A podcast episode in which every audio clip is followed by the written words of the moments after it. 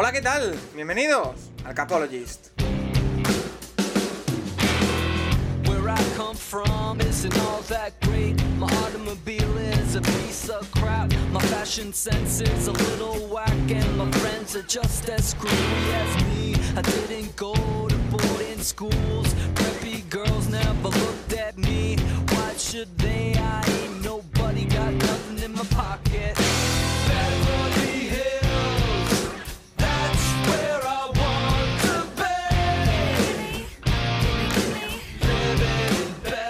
Bienvenidos una semana más al Capologist, tu podcast sobre NFL más interactivo, en una semana que ya sabéis que no es una cualquiera. Es la primera semana del resto del año, la primera semana después de la Super Bowl y la primera semana después del triunfo, de la victoria de los Kansas City Chiefs, que consiguieron el triunfo 38-35 en la Super Bowl en Arizona, en Phoenix, ante los Philadelphia Eagles. Un partido con muchas aristas, un partido en el que pasaron muchas cosas, también desgraciadamente tenemos que hablar de, arbitraje porque hubo cierta polémica en una de las últimas jugadas, pero vamos a analizar todo lo que ocurrió en el partido. El ataque de Kansas, la defensa de Filadelfia que quizá no estuvo a la altura, todo lo que ocurrió en el partido, también por supuesto la grandísima actuación de Andy Reid desde el banquillo y por supuesto, además, todo lo que está ocurriendo en la NFL más allá de la Super Bowl, porque están pasando muchas cosas. Por ejemplo, Derek Carr está muy cerca de dejar los Raiders.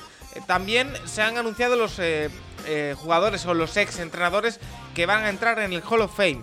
También eh, encaramos ya los últimos huecos en los puestos de entrenadores que se están llenando. Así que muchas cosas de las que hablar en este Capolois y como siempre tenemos una playa de estrellas para hablar sobre, sobre ello. Rafa Cervera, arroba Rafa Cervera 22 en Twitter. ¿Qué tal? Muy buenas. Eh, pues muy buenas, Paco, todavía un poco, ¿no? Con la resaca de anoche, eh, todavía disfrutando. Yo todavía no diría que es el primero de los ciento X días que nos quedan sin fútbol americano profesional. Yo, al contrario, yo todavía esta semana viviría del recuerdo de la gran temporada y de la gran Super Bowl que vivimos. También te digo una cosa, Rafa, que nadie se despiste, porque eh, en tres semanas o en cuatro tenemos la agencia libre y después viene el draft, o sea que todavía queda, queda bastante. En un podcast que ya sabéis que está patrocinado por Stripes.es, la agencia de viajes que te lleva a ver todo el deporte norteamericano, Estados Unidos, y que precisamente hoy ha anunciado ya de forma oficial los tres grandes viajes que tiene para esta temporada. Ojito, Rafa, porque tienen un viaje que ya hemos hablado, Cleveland, Green Bay, Chicago. Ya os Lo podéis... de, lo de- lo de Cleveland. Increíble, Green ¿eh? Chicago, o sea, yo entiendo Green Bay, Chicago. Sí. ¿En lo de Cleveland has tenido algo que ver? Eh, cierta influencia. ¿Qué cierta amistad influencia. tienes con Fidel para que sea Cleveland, Green Bay, Chicago y no... Yo he metido un poquito de presión, pero ¿Sí? igualmente Fidel ha actuado por cuenta propia y yo voy a aprovechar. O sea que yo iré a ese viaje si todo va bien. Así que eh, Bueno, ese, ese- también, también hay muchísimos aficionados del Capologis que son de los Cleveland Browns, o sea que qué gran oportunidad, ¿no? Sí, sí, además de, de- de viajar con Paco Virués, o sea, además, además. Eso, eso no sé si es bueno o malo porque a lo mejor les hago hacer un podcast o algo, pero, pero bueno, ese por un lado. Después tienen otro viaje por la costa este que es eh, Canadá, en concreto Toronto, Buffalo y Boston, que también es un viaje muy apetecible para verle a los Patriots, por ejemplo. Eh, y también otro viaje que han anunciado por sorpresa, que es Super Bowl 2024, Las Vegas. Eh, así que eh, si queréis estar en la Super Bowl de- del año que viene, ya podéis eh, mandar vuestro interés por Twitter a, a la gente de Stripes en arroba tripsespana, donde tienen publicada toda la información sobre estos viajes. Y por supuesto también los podéis eh, leer y podéis ver un poquito cómo funcionan en stripes.es, que es su web y donde tienen cuadernos de viaje, tienen toda la información y los eh, podéis seguir. Yo lo de Recomendadísimos. la Super Bowl lo haría ya. Sí, Esas cosas que no te las tienes que pensar, Paco, tienes que decir ya. Hay que ya. empezar a moverse ya, ¿eh? Además, Las Vegas, que es un paraje que seguro que se va a poner eh, guapo para eh, la Super Bowl del año que viene. Em, Nacho Cervera, arroba Nacho Cervera 6 en Twitter. ¿Qué tal? Muy buenas. Muy bien, aquí ya un poco como de descompresión después de un fin de semana bastante intenso, pero, pero bueno, eh, decía Rafa ciento y pico días, el que no cuente la pretemporada son 200, más de 200, y Tomasi, por ejemplo, te diría que no, que esta semana empieza la XFL, pero yo eso no lo voy a ver. Oye, eh, que- Nacho, pero a- ahora comienza tu momento del año, ¿no? Tu momento de, de la agencia libre, del draft, es también tu, tu momento. Bueno, empieza un momento que es divertido y que cuando vas entrándote en, el, en la liga, o sea, entiendo que el que empieza de nuevas obviamente no va, no va a seguir esto, es un proceso, pero es un momento importante y al final, eh, bueno, parte de, lo, que ha llevado a Kansas a ganar el anillo, lo que ha llevado a Filadelfia está en lo que pasó hace un año en marzo y abril. Y, bueno, pues obviamente eh, luego en, septiembre, agosto y, más adelante, pues solucionar ciertos problemas, pero hay problemas que si no los solucionas ahora los dos próximos meses, ya, ya vas con ellos hasta el final. De hecho, eh, se vienen momentos clave. Además, hay, que recordar a la gente, ¿no? Decía Nacho, los que empiezan, el Capologist nació durante el mes de marzo, no nació en septiembre, antes de una temporada, y nosotros encantados de llevar de la mano, porque seguiremos haciendo el Capologist obviamente todo el año, em, aquellos que, se estén metiendo ahora en la NFL. Recordemos que, con la victoria de los Rams hace un año en la Super Bowl, un año y una semana, em, se había como disminuido, ¿no? Se quería minimizar la importancia del draft. Yo creo que, como ha dicho Nacho, los dos equipos que han llegado a la Super Bowl nos vuelven a levantar la importancia del draft y de, tener buenas selecciones y de tener buenos rookies y de hacer buenos movimientos como el que llevó a Brown a, Filadelfia. El, el, 13 de marzo comienza el periodo de tamper ilegal, o sea, en exactamente un mes, cuatro semanas, 28 días, eh, comienza ya la agencia libre, que vamos a tener eh, Mambo. Eh, pero antes, de hablar de agencia libre, que hablaremos, porque por ejemplo hay que comentar todo el tema de Derek Carr, eh, tenemos que hablar de la Super Bowl, evidentemente. De esa victoria de los Chiefs, 38-35, en un partido eh, que tuvo muchos vaivenes. A mí eh, es un partido que, me cuesta definir todavía, porque quizá lo tengo muy cerca, pero que no sé si os, os sale, Rafa, definir con una sola frase. Yo quizá, y, y no va a sonar muy bien, a mí me dejó un pelín frío el final. Hablaremos largo y tendido de esa jugada por la que nos preguntan muchísimo, ese eh, holding pitado a, Bradbury en la casi última jugada del partido. Em, pero fue un partidazo. Yo creo que cuando nos vayamos alejando en el tiempo y pensemos en el partido, pensaremos en un auténtico partidazo. Pero a mí, ayer anoche, viéndolo en directo, y hoy, esta mañana que me he levantado, me deja un pelín frío el partido con lo que pasó al final. Bueno, yo creo que fue un partido muy igualado, un toma y daca que, no, sé, yo, yo decía al inicio y, que, era un partido que podía romperse, para mí, para cualquier lado, Nacho argumentaba que solo para Filadelfia, pero que podía romperse, o sea, podíamos meternos en un tercer cuarto, no como el Georgia TCU, pero sí con una diferencia importante que nos obligara a todos a irnos a dormir antes de tiempo. Y no, no fue así, yo creo que eso ya ya cuenta. Yo creo que el estuvo a punto, ¿eh? Estuvo, a punto de romperse en el segundo cuarto. no iba a ser por el fumble. Ahí Filadelfia se va al descanso ganando por fácil 15 puntos. ¿eh? Pero en cuanto al final, yo creo que independientemente que hablaremos, ¿eh? porque hay preguntas obviamente sobre la falta famosa, etcétera, creo que lo que te deja un sabor así de, estamos acostumbrados al ir y venir, ¿no? Eh, eh, o sea que lo, que nos hubiera dejado a todos un sabor de boca excelente es que Filadelfia hubiera tenido la pelota y la oportunidad de ganar el partido, ¿no? El que Kansas City manejara tan bien el reloj en ese último drive tan largo en el que se comen cinco minutos para acabar ganando con el, con el field goal final, pues nos deja esa sensación quizá de, uy, hubiera querido más, pero bueno, yo creo que, que, fue un partido igualado y buenísimo entre mm, el mejor entrenador, al menos ofensivamente, que hay en estos momentos en NFL, sin lugar a dudas, y el mejor jugador que hay en estos momentos en NFL, y un gran equipo como, como Filadelfia, con una línea de ataque em, espectacular, ¿no? En, los bloqueos de carrera. Bueno, ya, ya lo iremos repasando. Eh, Nacho, un titular de esta Super Bowl para ti. Que bueno, yo creo que se ha comentado también en otras Super Bowls, pero em, para entrenadores como Andy Reid, el descanso con show en medio y que sea el doble o el triple de largo es una bendición. O sea, lo que cambia el partido Andy Reid en el descanso es una pasada. O sea, pasan de una primera parte en la que ofensivamente, más allá del primer touchdown, los Chiefs en ataque hacen poco. O sea, tienen, no llegan a 20 jugadas en ataque en la primera parte. Justo, justo 21 en eh, la primera parte en ataque y es que cogen al descanso y a partir de ahí es que no los vuelven, no están ni cerca de volver a parar los Eagles a los Chiefs. En, los, tres, los cuatro drives que tienen la segunda parte son, tres son touchdown y el otro pues es el field goal porque no quieren anotar un touchdown, pero, la segunda parte de Andy Reid es de, bueno, del día que entre en el Hall of Fame, pues se va a poner este partido y esta segunda parte sobre todo. Y, bueno, eh, se habla mucho de si es una Super Bowl top 5 de la historia y obviamente Rafa ha visto muchas más pero, pero va a estar ahí. Yo creo que tiene que estar en ese debate porque la verdad es que yo creo que es un partidazo jugado de tú a tú, con solamente un turnover que aparte mm, se convierte en puntos además, o sea que eh, yo creo que fue un gran partido y que, que, bueno, lo que se podía esperar, sinceramente. Mira, ya, ya que, ya que lo has lanzado, eh, te lo tiro, porque tengo la pregunta por aquí, Rafa. Nos preguntaban si esta eh, Super Bowl es top 10 de la historia para ti. Eh, Yo, yo la tengo hecho el ranking, pero, o sea, son 57. sí, sí. Yo la tengo la número 7 en mi ranking, ¿Oh? pero, pero sobre todo por eso, porque no vivimos la emoción final de- del hecho de, de- por ejemplo, es, que es, es Mira, fortísimo. yo, pero de yo, las- por ejemplo, Rafa. Las cinco primeras, las cinco primeras, en todas juegan New England. Claro, ¿ah? Pero no, no tuvimos esa oportunidad final de, de- ganar el partido, ¿no? Em, por parte de Filadelfia. Yo creo que si lo hubiéramos tenido, acabara como acabara, en- era top 3 quizá. Pero al no tener eso, pero, pero, pero vamos, el, el partido es igualadísimo y entretenidísimo, sin lugar a dudas. ¿sí? Yo, por lo pronto, de las que yo recuerdo así a bote muy pronto, la de la intercepción de Malcolm Butler está por delante, sin duda. La que gana Filadelfia a New England está por delante. Y La de los- La de los tendría. Falcons, obviamente. Sí, La de remontada, la de los. Falcons, sí. Y... Estas yo, eso para mí son las tres primeras. Eh, yo tengo 4 y 5.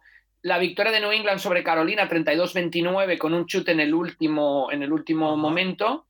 Eh, la sorpresa de New England a San Luis, sobre todo por, por lo que fue de sorpresa, también con un chute de Vinatieri al final. Y tengo número 6, que fue impresionante la victoria de Pittsburgh contra Arizona, con ese drive final de Big Ben encontrando a Holmes, me parece, en la, en la end zone, en una ventana ridícula, ¿no? Entonces, pero, pero es por eso, quizá, ¿eh? Quizá para mí le faltó, decías Paco, acabado con un sabor de boca agridulce, pues yo creo Faltó el que es clímax. agridulce quizá. porque nos hubiera gustado a todos que Filadelfia hubiera tenido la pelota al final. Sí, A todos menos Andy Reid, claro. Mahomes y los aficionados de los Chiefs. Mira, tengo, tengo varias preguntas para introducirnos ya en, en la temática Super Bowl, donde ya estamos metidos, de hecho. Eh, por ejemplo, Eric Nortes y 800, eh, nos dice Eric Nortes que quería aprovechar para darnos las gracias por una temporada espectacular y que ahora toca la off-season, pero que está deseando que llegue septiembre tanto por los partidos como por nuestros análisis. Gracias, eh, Eric. Que por cierto, quiero aprovechar este mensaje, también el de 800, que dice que no tiene preguntas, solo darnos las, las gracias, para hacerlo también eh, al revés, daros las- gracias a vosotros. Eh, ya sabéis que, que yo soy un, poco loco de los números y que me gusta y lo miro y lo comparo. Para todos aquellos que, que no lo sepan, desde el 1 de enero hasta día hoy 13 de, de febrero, eh, el año pasado tuvimos unas 58.000 escuchas solo en iVoox, este año son 86.000. Quiero decir con esto, el crecimiento está ahí, es gracias a vosotros. Así que, por supuesto, también eh, gracias porque eh, está siendo una temporada, o ha sido una temporada, al menos por mi parte, un poco complicada por temas de, de salud y que todavía tengo que resolver y que quizá no estoy a mi 100%. Pero también daros la- las gracias a vosotros por estar al otro lado, por escucharnos, por apoyarnos, que siempre eh, lo notamos muy, muy cerca. Y creo que hablo por, por Rafa, por Nacho, por Tomás y por Juan, por, por todos, por David, por eh, Fidel, por- a- al daros la- las gracias. Así que. eh, También agradecer, Paco, aprovechando, ¿no? Que, ah, agradecer a toda la gente que participa en el programa, ¿no? Desde la gente que hace preguntas, desde la gente que nos envía previas de, de sus equipos, análisis de la temporada, eh, Sí. a, a Xavi por el tema de las lesiones, a, a David eh, Cons por el tema de la. cuando hay cualquier tema de arresto policial o cualquier análisis de ese estilo. Ahora llega su momento también de la temporada. De playoffs. Bueno, sí, sí, ahora empieza, ¿no? Ahora, ahora empieza, ya, ya verás que yo había podido ser el primero, pero no fui anoche. Y, ¿Cómo? mm, y agradecer, bueno, pues a todos, ¿no? Al comisionado, a David Formentín, a- no sé, seguro me dejo a mucha gente en el camino, pero, pero a todos los que hacen el programa en realidad para, Claro. para nosotros, ¿no? Nosotros solo... ¿no? Es el que recibimos la asistencia y acabamos marcando el gol, por así Sí. decirlo. ¿no? Paco, que menos mal, Nacho, que no está al 100%. O sea, Paco al 80% es como cualquiera de nosotros al 170%, me parece. Pues no, no, lo estoy, ¿eh? Y, no, llevo sin estarlo meses, pero creo que, en breve lo, estaré, espero. Eh, Escura nos dice que ya que no os reunisteis en Barcelona, eh, ¿por qué no hicisteis retransmisión? Em, esto es algo que, bueno, he visto la pregunta y quería aclarar porque eh, creo también que, es importante. Eh, nos reunimos todos en casa de, Nacho Cervera. Eh, vino Santiago Tomás y desde Madrid, al que ha sido un placer absoluto poder conocer en persona y que no está en el programa porque está volviendo a Madrid en este mismo instante. yo es que, Rafa, no sé cómo lo ves tú, pero yo tengo la sensación o tengo la creencia de que hacer un directo en la Super Bowl no compensa, en el sentido de respeto muchísimo a quien lo haga, por supuestísimo que sí. Por ejemplo, lo hizo Diego Campoy con, con la gente de, relevo. También, por supuesto, las narraciones en directo de la gente de 100 yardas. Eh, lo respeto muchísimo. Pero me tengo más la impresión de tener la Super Bowl como un día de disfrutar del fútbol americano, de reunirte con gente como hicimos, de vivirlo tranquilo, que de poner que de hacer un directo. A lo mejor me equivoco, ¿eh? Porque creo que mi sensación es que no no ganas casi nada. Quiero decir, la gente está para el partido, la gente quiere ver el partido, y sí que es verdad que habría gente que nos escucharía comentarlo, pero, pero bueno, al final también eh, es un día que nos tomamos también para analizar el partido tranquilamente al día siguiente como estamos haciendo eh, y, para, y para ver de una forma diferente. Eh, no sé si me he explicado bien, Rafa. Yo creo que es importante remarcar, Paco, que em, o sea, con el tema de, comentar el partido, bueno, en, en Estados Unidos se manejan derechos de radio, entonces hay unos derechos de radio para España que los tiene la cadena SER, que me parece que hace 20 años ya que da la Super Bowl, que los protege como tiene que hacer, porque está pagando por esos, por esos derechos. Que el tema de Twitch es una especie de un limbo, ¿no? Entra, no entra, no sé, nosotros no somos abogados ni tenemos abogados, pero que está claramente que antes de los partidos de NFL dice que cualquier em, distribución del partido pues eh, no es, no es em, legal, por así decirlo, no, no por así decirlo, que no es legal, ¿no? Entonces, ¿qué es lo que no se puede hacer? No se puede escribir el partido. Podríamos hacer algo de información, podríamos comentar, que por ejemplo la gente de, de Total Blitz, Blitz, al Blitz, perdón, que estoy ahí españolizando la palabra catalán, entonces me sale peor mi pronunciación en catalán, pero bueno, de NFL en catalán, yo los puse en contacto con la NFL, ellos hablaron con la NFL a ver exactamente qué cosas podían hacer, qué cosas no, etcétera. Desconozco otras situaciones, pero creo que además de lo que dice Paco, que es más el disfrute y todo esto, es meternos en un terreno un poco pantanoso y, en el que no, normal no estamos acostumbrados. Es que no, hemos hecho ningún partido jamás em, haciendo comentarios porque además lo único que podríamos aportar es información, no podríamos estar describiendo el partido, con lo cual pues creemos que hay muchas plataformas, mucha gente que lo hace muy bien y que, y que, que ya está, ¿no? Y nosotros, pues eso, nos reunimos para, disfrutarlo, ¿no? Ya, claro. Ya, lo último, comentarle. Ah, bueno, no, no, ya está, ya está. No, no, no, no, no, no, sí, era, era otra pregunta. Estaba mezclando dos preguntas. Sí, eh, porque eh, ibas a decir la de Luis Martín, ¿no? Que nos dice que eh, en relación a las estadísticas y datos que rodean a la Super Bowl, que cuánto se consumió en la reunión de los componentes del Capolois en casa de Nacho Cervera. Un, un guacamole muy No sé qué dirá Nacho, pero fuimos bastante, bastante, mm, bueno, hubo bastante consumo de cerveza.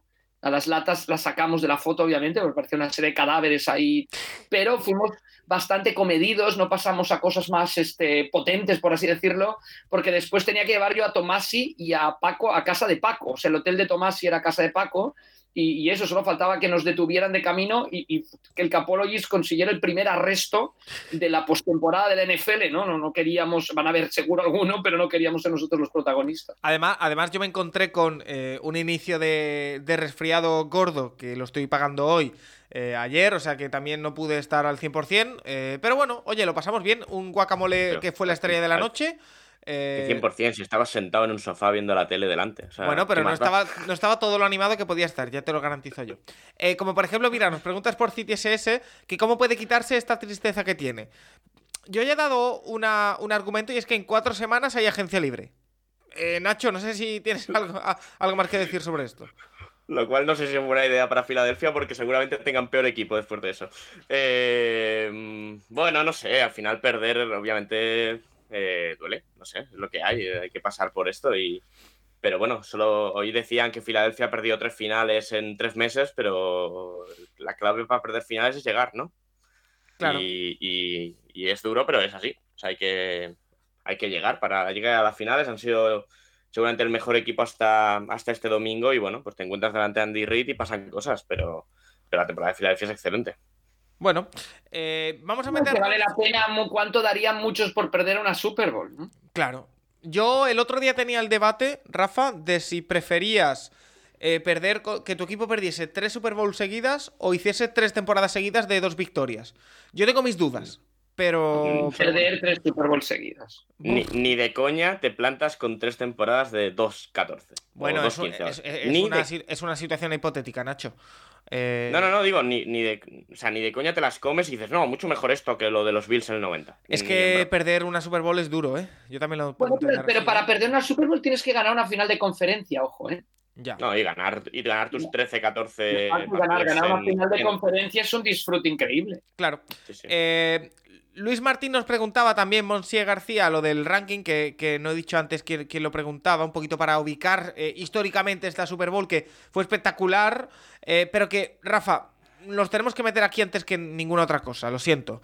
Eh, el tema de, de la última jugada, porque se ha hablado un montón, e incluso Bueno. el, mismo, el mismo Bradbury, eh, que, bueno, para sí. explicar la, la jugada, es un tercer down en el que eh, Bradbury ligeramente agarra a, a, a Smith Schuster, a Juju Smith Schuster, y el árbitro, sí que es verdad que lo hace bastante tarde, lanza un pañuelo que supone un primer down y eh, la victoria para Chiefs porque ya se, se comía el reloj entero.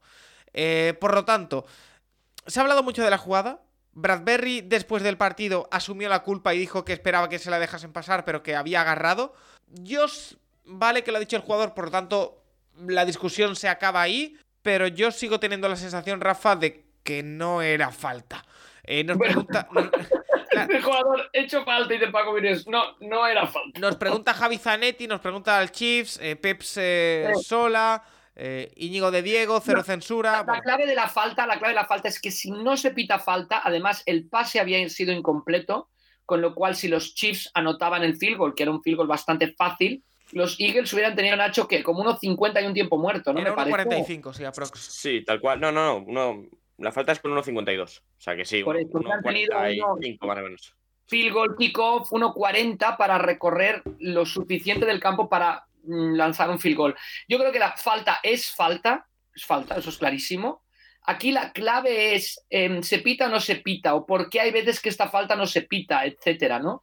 Yo creo que el, el- el árbitro tira el pañuelo tarde, es un holding, con lo cual se tiene que producir antes del pase, pero le da un primer down automático a, a los Chiefs, con lo cual decide el partido. El árbitro, cuando tira el pañuelo, sabe que está decidiendo la Super Bowl Claro, eh, es que a, a- eso voy precisamente, Rafa. Pero, pero yo creo que lo tira tarde, ¿por qué? Yo, yo estoy seguro que si el Mahomes hubiera buscado un pase a otro lado, no hubiera tirado la falta al árbitro, aunque era, pero hubiera dicho, oye, no, pero como el balón, y yo creo que Mahomes ve que pasa algo raro y lo lanza donde iba a llegar Juju Smith-Schuster, entonces el árbitro considera, considera, pues una cuestión de criterio del árbitro, por eso no es revisable, es una falta, criterio del árbitro, que la falta afecta lo suficiente a la, jugada para ser pitada. Yo aquí lo único que, sí que puedo estar de acuerdo es que hay veces en que no se pita. Pero aquí es lo mismo de siempre. O sea, ¿por qué criticamos al árbitro que, que, va y, y- ¿no? y, mm, utiliza el reglamento o pita según el reglamento en vez de otro que no lo hace, ¿no? Pero, pero sí es, ese es tampoco el criterio, ¿no? El criterio en la secundaria, que es muy difícil pitar la secundaria porque pasan muchas cosas muy rápido. Las faltas que se dan en la secundaria para mí es donde el arbitraje del NFL tendría que enfatizarse y no en tonterías como si es taunting o no es taunting.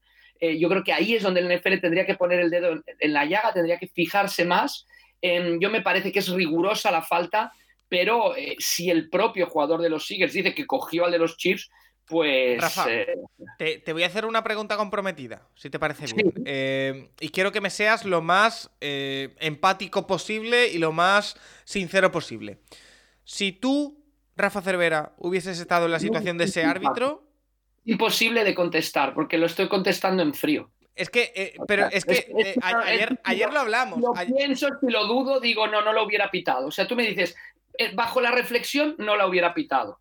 Es que, En claro, el momento que veo que Mahomes lanza ahí, que, que ha habido algo raro, que he visto un holding, Mahomes lanza ahí, pues quizá lo hubiera pitado. O sea que yo, yo creo que es muy injusto, y eso nos pasa desde el bar y desde las repeticiones, todo, juzgar, juzgar las cosas en frío y no en caliente. Yo entiendo que el árbitro la pite en su momento y también entiendo que la gente de los Eagles diga, oye, es que si, si ese tipo de acción generalmente en los playoffs no se pita.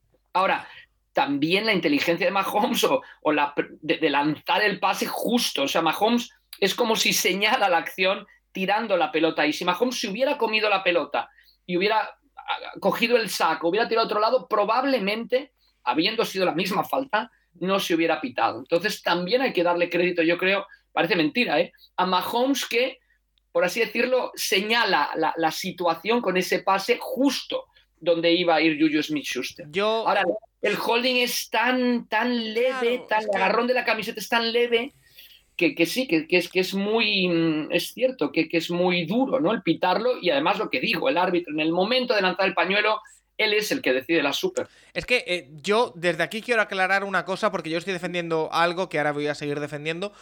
No creo en conspiraciones, no creo No, en robos, no creo.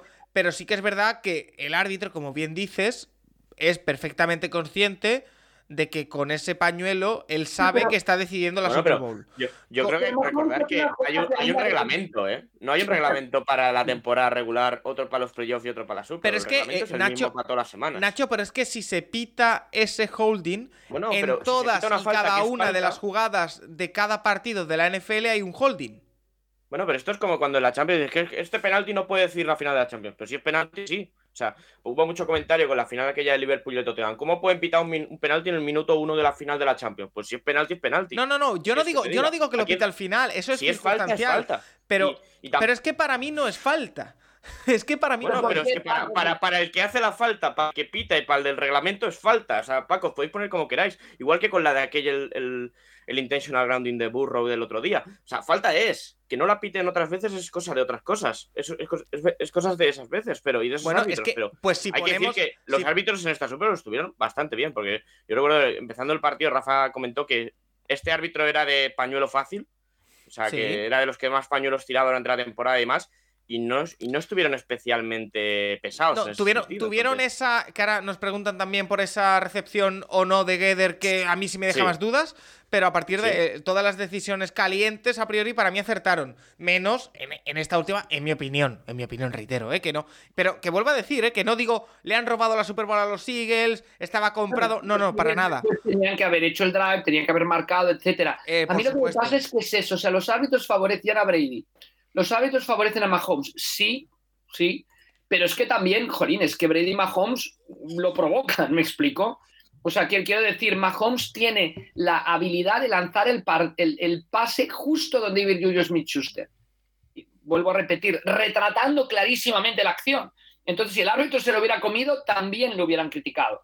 También hubieran dicho, joder, es que lo había cogido y por eso no llega Julius Smith-Schuster. Entonces, Em, sí, sí, favorecen a los Chiefs, favorecen a Mahomes, sí, pero es que también Mahomes lo, creo que lo fuerza y, creo que también tiene un, papel en ello, pero, pero bueno, este, yo, es un poco esto lo, que comenta Nacho, si en el fondo el árbitro ha pitado lo que tenía que pitar, quizá el problema, y es a donde iba antes, es que haya más consistencia en los árbitros pitando las faltas de la secundaria. Yo creo que eso sería, sería importante. Y vuelvo a lo mismo, que, que lo estamos analizando aquí a Sí, toro pasado, supuesto, un día después, con repeticiones, con. Bueno, Por supuestísimo. yo, yo si me 100%. dices eso, yo, yo quizá lo hubiera visto, no, no, no veo suficiente, un agarrón suficientemente grave como para pitarlo, pero en caliente probablemente lo hubiera pitado, porque veo que ha habido un agarrón, veo que Smith Schuster no llega y veo que el balón está lanzado a ese sitio. Sí. Eh, Rafa, más allá de eso, hay varias jugadas grises en el partido por las que nos No, preguntan. Difíciles, diría, más que grises, difíciles de arbitrar. Es una recepción de Devonta Smith, si no me equivoco, una de Dallas Geder, que para mí la de Geder no es,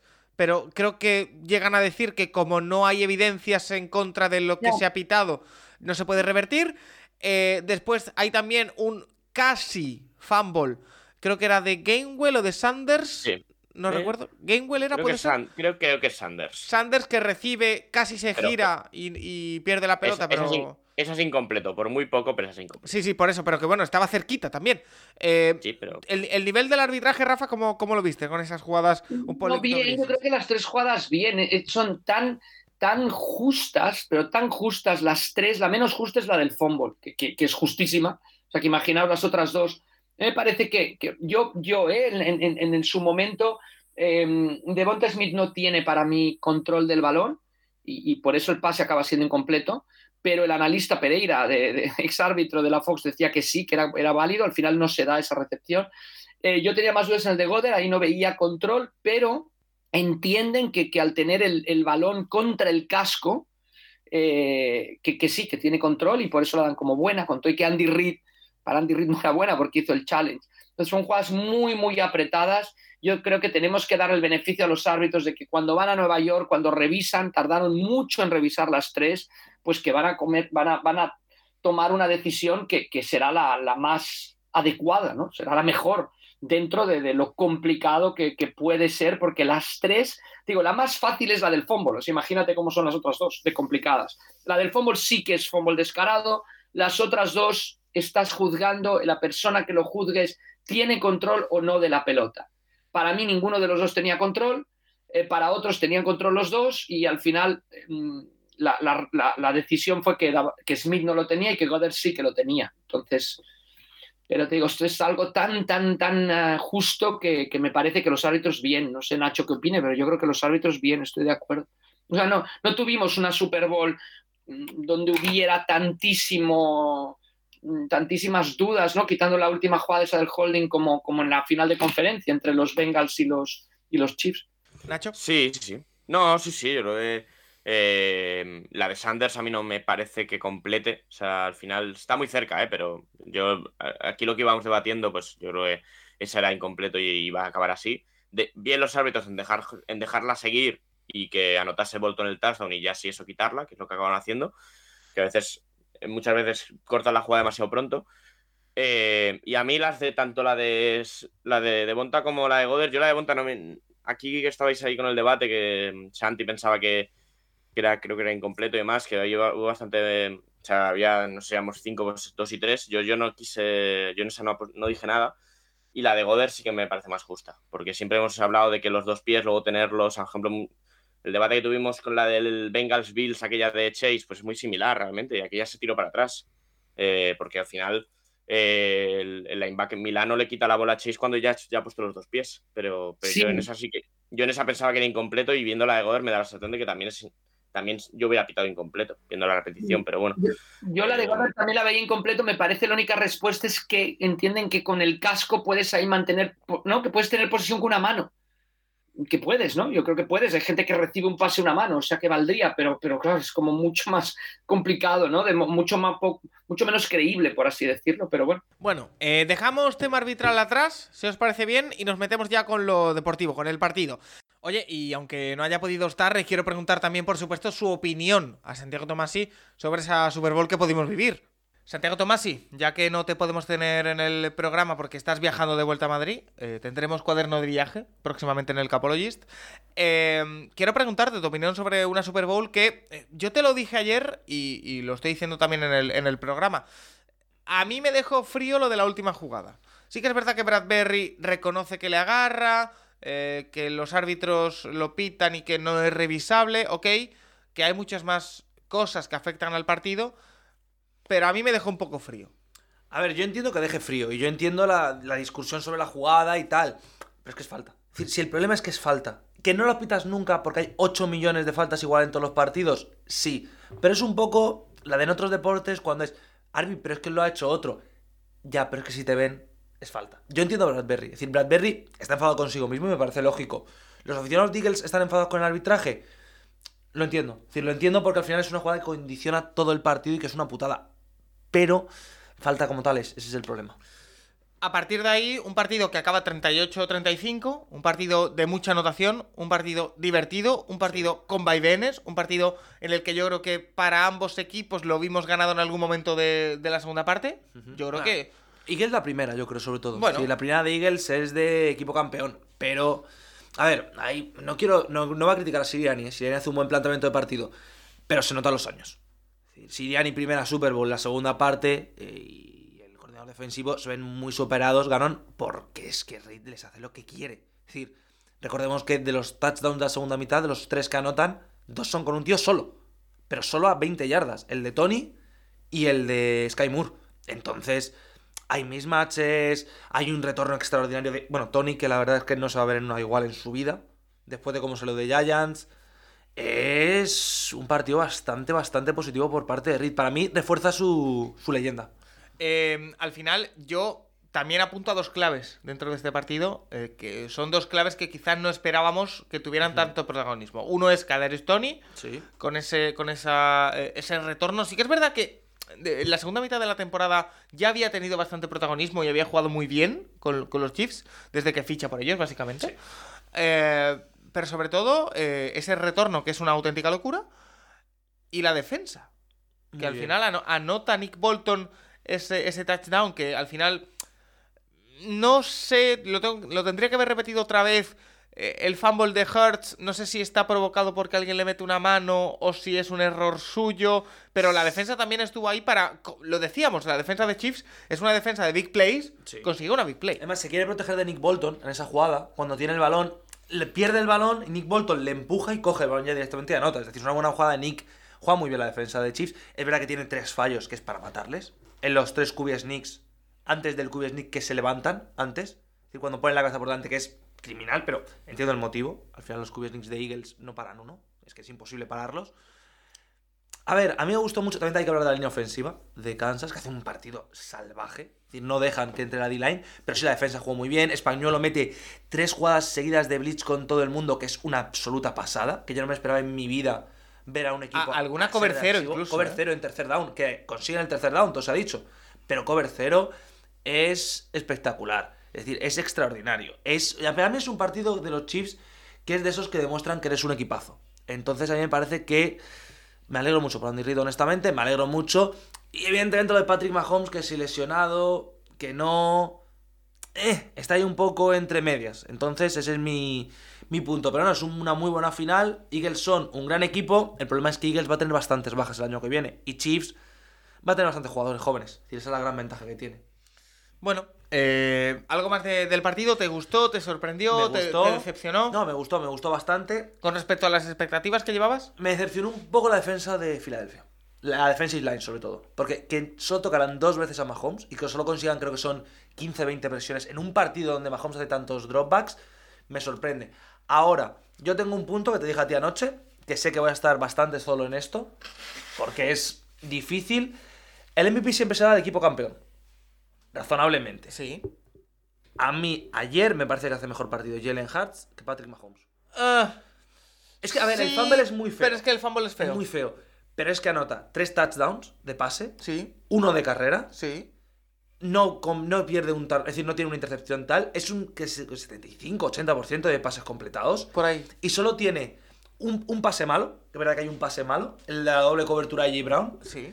y tiene un pase que dropa, que es Sammy Wat- es Watkins, no, es... Olivia Watkins, ¿no? Sí, es Watkins, sí, correcto. Que ese, si lo coge, es touchdown. Pero bueno.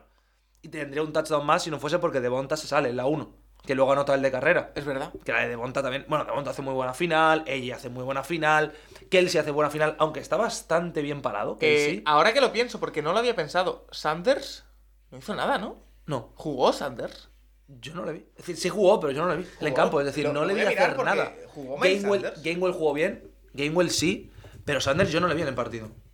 Porque yo vi, yo vi a Boston Scott, vi a Gainwell, pero creo que no vi.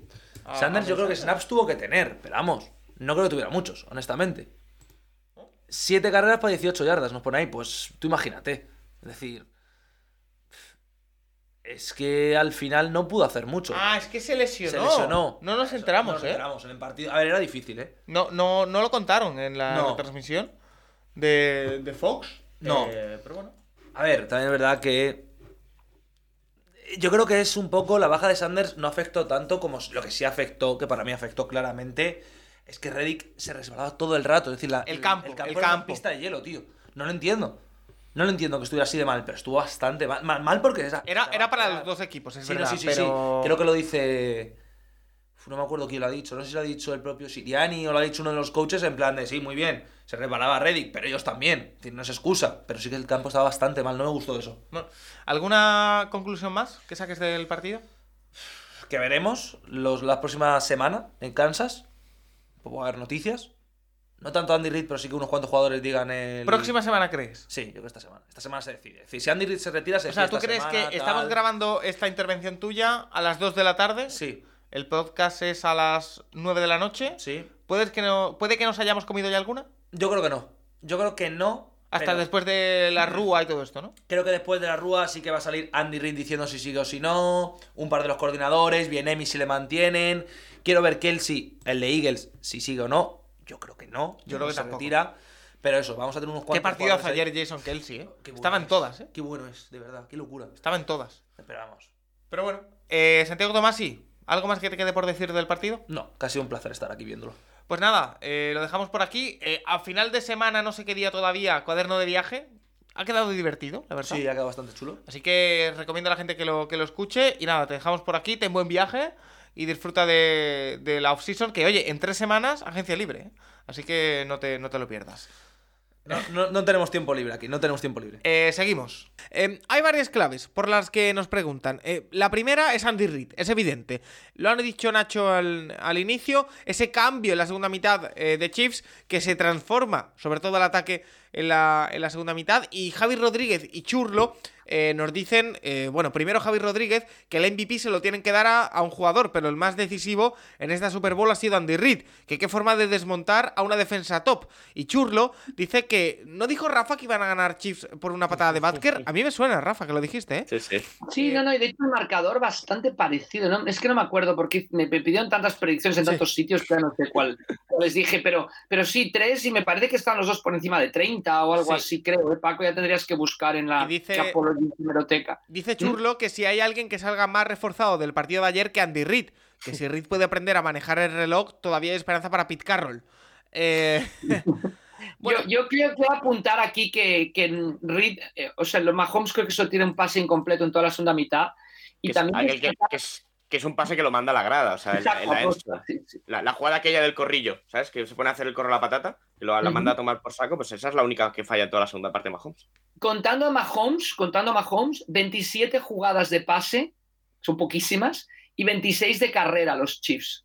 Eh, yo creo que Reed, mm, uno de los grandes méritos es la media de yardas por carrera, que no hubiéramos firmado que al final del partido la media de yardas por carrera de los running backs de los Chiefs fuera superior a los running backs de Filadelfia, que no pudieron correr con el balón los running backs. Sí, pero los running backs no. Yo creo que también ahí estuvo una de las, de las claves, especialmente en la segunda parte, Filadelfia controla, saca a Mahomes del partido, controla el reloj en la primera mitad y le devuelve Kansas City la moneda en la segunda parte. Yo creo que, que eso fue muy, muy importante y también hay preguntas, Paco, de, de qué pasó con la línea de los sí, Eagles. a eso, a 70 eso voy, a la eso voy temporada. porque es, es otra de las claves. El- el- Yo creo que aquí el gran diseño, el gran diseño de Reed de sacarse la pelota rápido, rápido, rápido, Bueno, olvidarse de hecho, grandes- Es que eh, con la victoria de Kansas nos olvidamos de que yo al menos me fui al descanso pensando que nos quedábamos sin partido. Porque hay que recordar que estaba arriba Eagles y que además en una de las últimas jugadas se había lesionado Patrick Mahomes, el, Sí, el sí, tobillo derecho. había coge- sí. Estaba cojeando.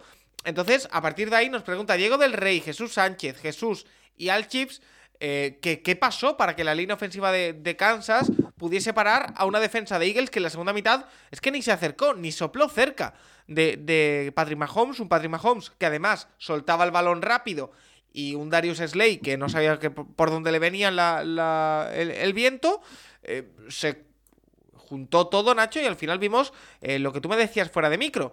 Cuatro ataques de los Chiefs en la segunda mitad, tres touchdowns y un field goal que es el último para ganar. Sí, que llegan hasta la yarda 1, Correcto. básicamente. Eh, sí, la verdad es que los ajustes de Andy Reid al descanso son increíbles. O sea, el- los Eagles consiguen que los Chiefs solo tengan nueve minutos de posesión en la primera parte. Y en la segunda es que a partir ya del primer drive en el que se vuelven a poner a tres puntos, ya se empieza a ver que Andy Reid, por un lado, se da cuenta de que en el pass rush, por cómo estaba el césped también, que es un tema que la NFL se tiene que mirar seriamente, porque no, no puedes jugar a Super Bowl en, ese- en, un en este estado de césped, iba todo el mundo resbalándose por el campo. Eh, no iban a llegar los parrases por fuera, o sea, la cantidad de snaps en los que tanto Reddick como el que estuviera en el otro lado, Suet o quien fuera, se resbalaban y directamente iban al suelo, era increíble. Y que por dentro no les iban a hacer la presión, muchísima presión, pues ahí, a a partir de ahí y de quitarle el balón rápido de las manos a Mahomes, pues consiguieron. Y luego eh, muchísimos más motions, o sea, los dos touchdowns que anotan tanto Sky Moore como creo que es Tony, Sí. eh, vienen de vienen de una jugada que bueno ha salido mucho por Twitter hoy, que es una jugada que con la que ya les anotaron un touchdown, un touchdown los, los Jaguars a los, a los Eagles a, a principio de temporada y que básicamente es que es eh, las dos, tanto creo que, aparte una creo que es Bradbury y la otra es Slay, es una de cada lado. eh, bueno, pierden completamente la asignación, es una, es una defensa que al ser individual, si empiezan a cruzar seis jugadores, eh, cuesta mucho seguir al tuyo y si, y si encima hay tanto Slay con, con Maddox y con los safeties no se entienden, pues eh, touchdown andando de los jugadores. Y, y bueno, eh, Andy Reid, o sea, es curioso, pero Andy Reid ha ganado, siempre se ha hablado de Andy Reid como un entrenador que no ha explotado en exceso la carrera, que obviamente sus equipos siempre son más pasadores y se viene una Super en la que corren el 50% de las jugadas. Y eso que incluso iba perdiendo de 10, que en ese sentido siempre te tira más ir al pase, pero... Que por pero cierto. Eh, Increíble, por eso que Andy Reid lo comentábamos en la, el primer drive de la segunda mitad. Decíamos, es que le ha tirado todo el playbook, ¿no? O sea, ha Sí, sacado sí, sí. todo. el poner a No, Ma- y, y la- y lo de Yuyu. En aquella jugada que era tercero y corto y poner a McKinnon de fullback y que corre, Sí. ¿sabes? O sea, Sí. es una escapada Y, y la, y la segunda parte, sí, sí, la segunda parte de Yuyu también. O sea, en la Sí. primera parte sí que está más a- van buscando más a Kelsey, pero yo no recuerdo una gran, no recuerdo una grandísima recepción de Kelsey en la remontada. Oye, y la, la clave, Yuyu- la Yuyu clave de, de tener a Juju Smith-Schuster recuperado, yo creo que también es una de las claves. Juju Smith-Schuster yo creo que no gana el partido Kansas City. Oye, y, y yo os pregunto, estamos hablando muy bien de Kansas, del ataque de Kansas, evidentemente. Em, Rafa, ¿decepcionó un poco la defensa de, de Filadelfia en la segunda mitad? Yo creo que no, yo creo que hay que darle mérito al ataque de Kansas City. Nacho lo ha comentado muchas veces, o sea, las defensas son muy importantes hoy en día en la NFL, pero al final, al final, el que te va a ganar el partido es el ataque, el partido clave. Antes quizá era diferente y ahora, bueno, es la tesis de Nacho y me parece que se demostró. Mejor tener un ataque potente que una, que una gran defensa. Claro que una gran defensa te va a llevar a los playoffs, te va a permitir ganar muchos partidos, pero, pero al final el que tiene la pelota, ¿no? el que sabe dónde ir el balón es el ataque. Yo, yo, no, yo no diría que es de mérito de la defensa de los, de los yo creo que es más mérito del ataque de los, de los Chiefs. Porque sí que es verdad, Nacho, que Reddick, por ejemplo, que venía de ser uno de los jugadores con más sacks en toda la temporada, no consiguió ninguno en la Super Bowl. No se bueno, nadie, no, no, no hubo No. sacks de, de los Eagles en la Super. Ni, Sí. ni, ni Reddick, ni, ni Cox, ni, ni. Nadie. Eh, No, no, es que apenas tocan a Mahomes te, en todo te el tiro, te tiro la misma pregunta. ¿A ti te decepcionó un poquito la defensa de, de Filadelfia Ah, o no? A mí sí. O sea, lo ha comentado, por ejemplo, mucho Katanowski por Twitter y demás, que el... ¿Pero por o sea, conceptos o por viven- jugadores o por qué? Viven, viven toda la segunda parte los Chiefs eh, ganando a partir del mismo concepto. Y, ostras, eh, por ejemplo, Gannon que hoy va a Arizona a entrevistarse para el puesto de head coach, yo la primera pregunta que le haría es ¿qué pasó ayer? Eh, que obviamente que la defensa de los Eagles ha sido muy buena todo el año. Y, y obviamente que, de verdad, lo eh, el, camp- el césped afecta. O sea, Resbalaba rush- muchísimo, sí que es verdad. para el Pass Rush eh, se ha hablado mucho de que o sea, hubo mucha propaganda de, tipo, bueno, insiders de la NFL y tal, hablando de lo que había costado el césped, dos años de tratamiento, que lo habían puesto y tal, sacado, que lo habían sacado todos los días para, para que le diera el sol y tal, pues vaya desastre, sinceramente. Eh, ya podían haber jugado con el de los Cardinals de todo el año. Bueno, es que es un Eh, césped, eh, perdón, es un césped que, que yo creo que se equivocó la NFL, es un césped que se utiliza sobre todo en el golf. ¿No? Y lo que quiere es que en los greens corra la pelota en el golf y, aquí, claro, corrían los Rogers cuando intentaban buscar a, a Mahomes, ¿no? Entonces, error gravísimo y que tiene que ser, tenemos que destacarlo clarísimamente, un error muy grave de la NFL, imperdonable. Bueno, están cuidando siempre el césped y, y- y el peor del partido fue el césped, sin lugar a dudas. Oh. Pero bueno, sí, sí que hay fallos. Hay fallos de todos los jugadores de la secundaria en prácticamente cualquier touchdown. El primero, Epps, Epps se come a. O sea, Kelsey se come a Epps. Luego los otros dos touchdowns, también Bradbury y Slay no están especialmente finos. Slay hizo una Super Bowl malísima. Eh, mira que ha hecho un temporadón, ¿eh? pero la Super Bowl estuvo muy mal. Y bueno, eh, al final aguantarte, aguantarle a Andy Reid todo un partido es complicado, pero, pero viendo cómo está el partido al descanso, a mí sí que, sí que me decepcionó Filadelfia la segunda parte. En Mira, defensa. Eh, un par de comentarios más eh, de Burgos Corzos y de Jaume Andreu eh, que van un poquito por, por el mismo camino. La primera de Burgos Corzos primero nos hace una pregunta que es si no nos vais a dejar huérfanos ahora después de la Super Bowl, ¿no? Ya hemos dicho que no. Semana tras semana, 52 semanas del año, siempre va a haber mínimo un programa del Capologis. Bueno, y además, además, perdón, ya estamos aquí haciéndonos propaganda de la temporada de la, off-season. Siempre buscaremos, y eso Paco Virués es un maestro de ahí, el, el, programa pasajero NFL, yo creo que es una maestría, ¿no? De, la factoría de, Paco Virués, y también hemos sugerido a Fidel, pero pero, y entonces, además, yo creo que buscaremos cosas innovadoras, ¿eh? Innovadoras dentro del contenido que hacemos. Pero, pero también, es, también es verdad, Rafa, que estamos de acuerdo en que de aquí a la agencia libre vamos a levantar un poquito el pie del acelerador. Porque bueno, yo lo necesito. No, no, no, desde luego, pero que no, nos van, no se van a quedar huérfanos. No, no, no, para nada. Recuerdo haciendo siempre programas los veranos ahí en medio de las montañas, como Heidi, y, o sea, que, seguiremos con eso, desde luego. Y Burgos Corzos también dice que de la Super Bowl, que sí es el único al que se le ha quedado un sabor agridulce por esa última jugada, que es lo que hemos ya comentado. Y Jaume Andreu va un poquito por ahí. Eh, partidazo de los dos equipos, el disfrute de este deporte es máximo cuando no tienes ningún vínculo emocional con los equipos que juegan, pero al final ha sido lo más anticlímax que recuerdo en una Super Bowl, así que estamos eh, todos de, acuerdo. Eh, ¿Tú tienes otra más anticlímax? No, las cosas acaban como acaban, oye, y si se acaba con una jugada que es, que es así, pues es así, sinceramente. O sea, no, hace falta que todo acabe con una recepción, una mano cayendo de culo en la Enson, es que... Eh, eh. Oye, eh, precisamente hay un debate con, lo, con algo que habéis comentado, con lo de Isaiah Pacheco, con el gran partido que hace Isaiah Pacheco, que es un jugador rookie. Hiperactivo, hiperactivo. Correcto que cobra en concreto 870 mil dólares esta temporada. Y Danny Sam nos pregunta, eh, nos manda primero una imagen de los eh, jugadores de las últimas 13 eh, Super Bowls que más yardas de carrera han hecho y su salario, ninguno supera los 2.500.000. Eh, es salario base, que no es. O sea, el número que sale es el salario base, que es un poquito engañoso, porque obviamente se cobra más, más cosas que el salario base. Pero... Bueno, pero que no son grandes números. Eh, y dice que esta imagen reabre el debate de renovar a running backs después de sus contratos rookies. ¿Algún otro caso especial de un running back rookie con gran actuación en la Super Bowl? Gracias. Y además me dice que es de espera de Cádiz, que somos casi paisanos. Así que sí, es, cierto. No he estado en espera, pero, pero sí la conozco. Eh, Nacho, es que yo me atrevería a decir que no hay debate con esto de running back.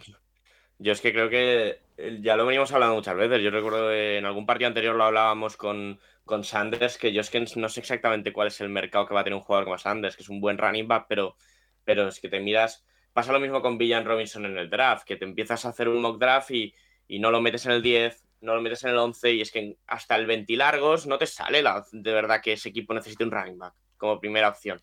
Entonces, es que Isaiah Pacheco es eh, sexta ronda, si no me equivoco. Sí, no, es séptima ronda. Pacheco salió como 10 picks antes que, que Purdy, o sea, fue uno de los 10 últimos. Y decías 870, no, 870 va a cobrar el año que viene. Este, este año ha cobrado 705.000, el mínimo de veterano.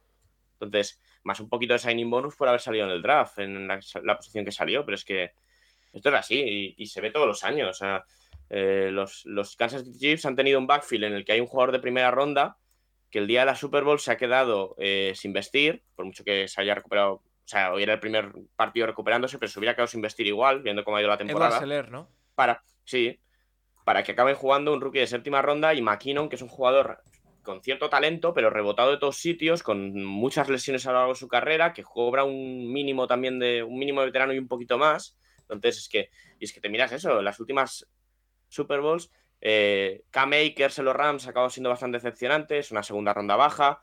Fournette en los Buccaneers, bueno, eh, Fournette en los Buccaneers hay una diferencia muy grande en lo que ha sido Fournette en los Buccaneers con la visión general de lo que fue Fournette como pick del draft, que es un puñetero desastre dejarse un 4 del draft en Fournette. Sonny Mitchell hizo unos playoffs increíbles, no ha vuelto a jugar al fútbol americano bien en su vida, después de aquella, aquel año los Patriots. Es que te miras, eh, es verdad que la Super Bowl es muy especial, pero 2013 lo gracioso es que el, jugador con mayor de carrera es Percy Harvin en, los Seahawks, que no, es, ni Marshall Lynch aquel día. Eh, es que de verdad, eh, yo lo hablaremos mucho en el proceso pre-draft porque eh, Villan Robinson es un jugador que entra mucho por los ojos, y Amir Gibbs también, pero de verdad, si tienes que draftear entre un defensive tackle bueno o, o Villan Robinson en primera ronda, vete por el defensive tackle. Y, y, ya encontrarás a ese jugador en otro lado. Bueno, porque aparte eh, se viene una agencia libre muy buena de running backs, que te miras y está. Jacobs, está. Está, Jacobs, está. Eh, Barkley. Tabark, sí, no sé, no sé si llegarán a la agencia libre estos dos, pero Montgomery no es un mal running back. Eh, Pollard seguramente le ponga el French Star, pero bueno, detrás de todos estos hay ciertos jugadores. que- Elliot. Aunque bueno, Elliot hay habla- más dudas. lo hablamos el otro día con Tomás y que yo, Elliot, es que no me. No. Sinceramente, creo que el que ficha a Elliot se va a arrepentir prontito de Elliot. Eh, pero bueno, hay ciertos jugadores. Mattison en los Vikings no lo ha hecho mal. De repente te coge Mattison un backfield y de repente va- puede ser un buen jugador. O sea, es una posición en la que hay tantas opciones y vienen tantos jugadores todos los años en el draft que es que no, no merece la pena. Eh, oye, eh, hay un debate también que nos lanzan aquí, nos, nos lo lanza las Fanball, que lo tuvimos hace una semana o dos, no recuerdo, y que ahora que ya se ha resuelto la Super Bowl, es momento de volver a recuperarlo. Eh, nos dice, otra temporada más que acaba. Eh, con otra Super Bowl más en un par de años, ¿podríamos decir que estos Chiefs son una dinastía? ¿O se puede decir ya? Menudo partidazo nos regalaron los dos equipos. Rafa, para mí lo son ya. Estos Chiefs Yo, creo que es tan, tan, tan difícil repetir en NFL. Mira, mira los equipos en la conferencia nacional, los Eagles, ¿no? Repetían Super Bowl, los Rams han repetido Super Bowl, los Seahawks han repetido Super Bowl, pero, pero en los últimos 15 años es que casi los equipos de la conferencia nacional, no sé si 12 o 10 han disputado la Super Bowl en 15 años. O sea que eso te marca lo difícil que es repetir simplemente llegar a la Super Bowl. Ahora imagínate ganarla dos veces en cuatro años, llegar tres veces en cuatro años. Yo creo que para los estándares de hoy en día, con lo complicado que es repetir en NFL, yo con esta victoria sí que coloco a los, a los Chiefs como dinastía y clarísimamente a Patrick Mahomes como el líder ¿no? de esa nueva generación de quarterbacks donde hay gente tal, con muchísimo talento como, como Burrow, como Herbert, como Lamar Jackson, como jugadores muy, muy jóvenes, jóvenes para los estándares NFL, que, que nos van a llevar a, van, van a, van a, nos van a llevar en volandas hasta la próxima generación. Es que, lugar además, eh, O sea, yo creo que, yo creo que marca muchísimo, no, no es solo el tema dinastía, sino entre la retirada de Tom Brady y las excentricidades de Aaron Rodgers, también tenemos un cambio de, de generación en la posición de quarterback clarísima en esta temporada es que que además... no no se había dado, o sea, se habían aguantado hasta el final, ¿no? Rogers, Brady, hace poco Big Ben todavía podía contar, etcétera, pero ahora yo creo que sí que sí que Se ha tenemos dado, se ha dado. Eh, eh, como decía, eh, hablando de dinastías o de, de nuevos reyes o lo que sea, eh, leía una estadística, lo tengo aquí por delante, que nadie ha tenido un inicio de carrera como el que ha tenido Patrick Mahomes. Un jugador que tiene 27 años, que lleva 5 años como titular y en esos 5 años ha jugado 5 veces la final de conferencia, ha ganado 5 veces la división con los Chiefs, ha conseguido 5 temporadas con más de 12 victorias, ha conseguido 2 Super Bowls, dos MVPs de la Super Bowl y dos MVPs de la NFL. Es evidente para mí, Nacho. Brady, Brady, tres títulos en cinco, sus primeras cinco temporadas, ¿no? Como titular. Sí, también. Pero, pero bueno, está en la conversación, quiero decir. Y, y- y yo creo que ganar dos eh, Super Bowls en cuatro años, como han hecho los Chips, eh, y con un- una base bastante reconocible, para mí lo convierte en dinastía. No en la mejor dinastía de la historia de la NFL, no, pero en un equipo que recordaremos, seguro. Sí, sí, sí, yo que sí. Aparte, es el- son los inicios de, de Mahomes. No sé cuántos años más durará Andy Reid. Dijo que seguiría, en principio, eh, después del partido, que, bueno, se, se llegó a filtrar antes que a lo mejor se retiraba, pues parece que no. Pero bueno, eh, es que te miras los números. Aparte, Mahomes se ha cargado un comentario muy típico, que es que nadie ha ganado el MVP de la temporada regular y, el- y la Super Bowl el mismo año. Mahomes ya se ha cargado eso. Y Ya si no, 23 y si años no no me pasaba. equivoco, ¿no ganó el sorteo también de la moneda los Chiefs? Eh, sí, sí, correcto. Pues mira, hacía Correcto, ocho sí, sí. años o nueve que no lo ganaba el que, el que ganaba la moneda, fíjate. Sí, sí.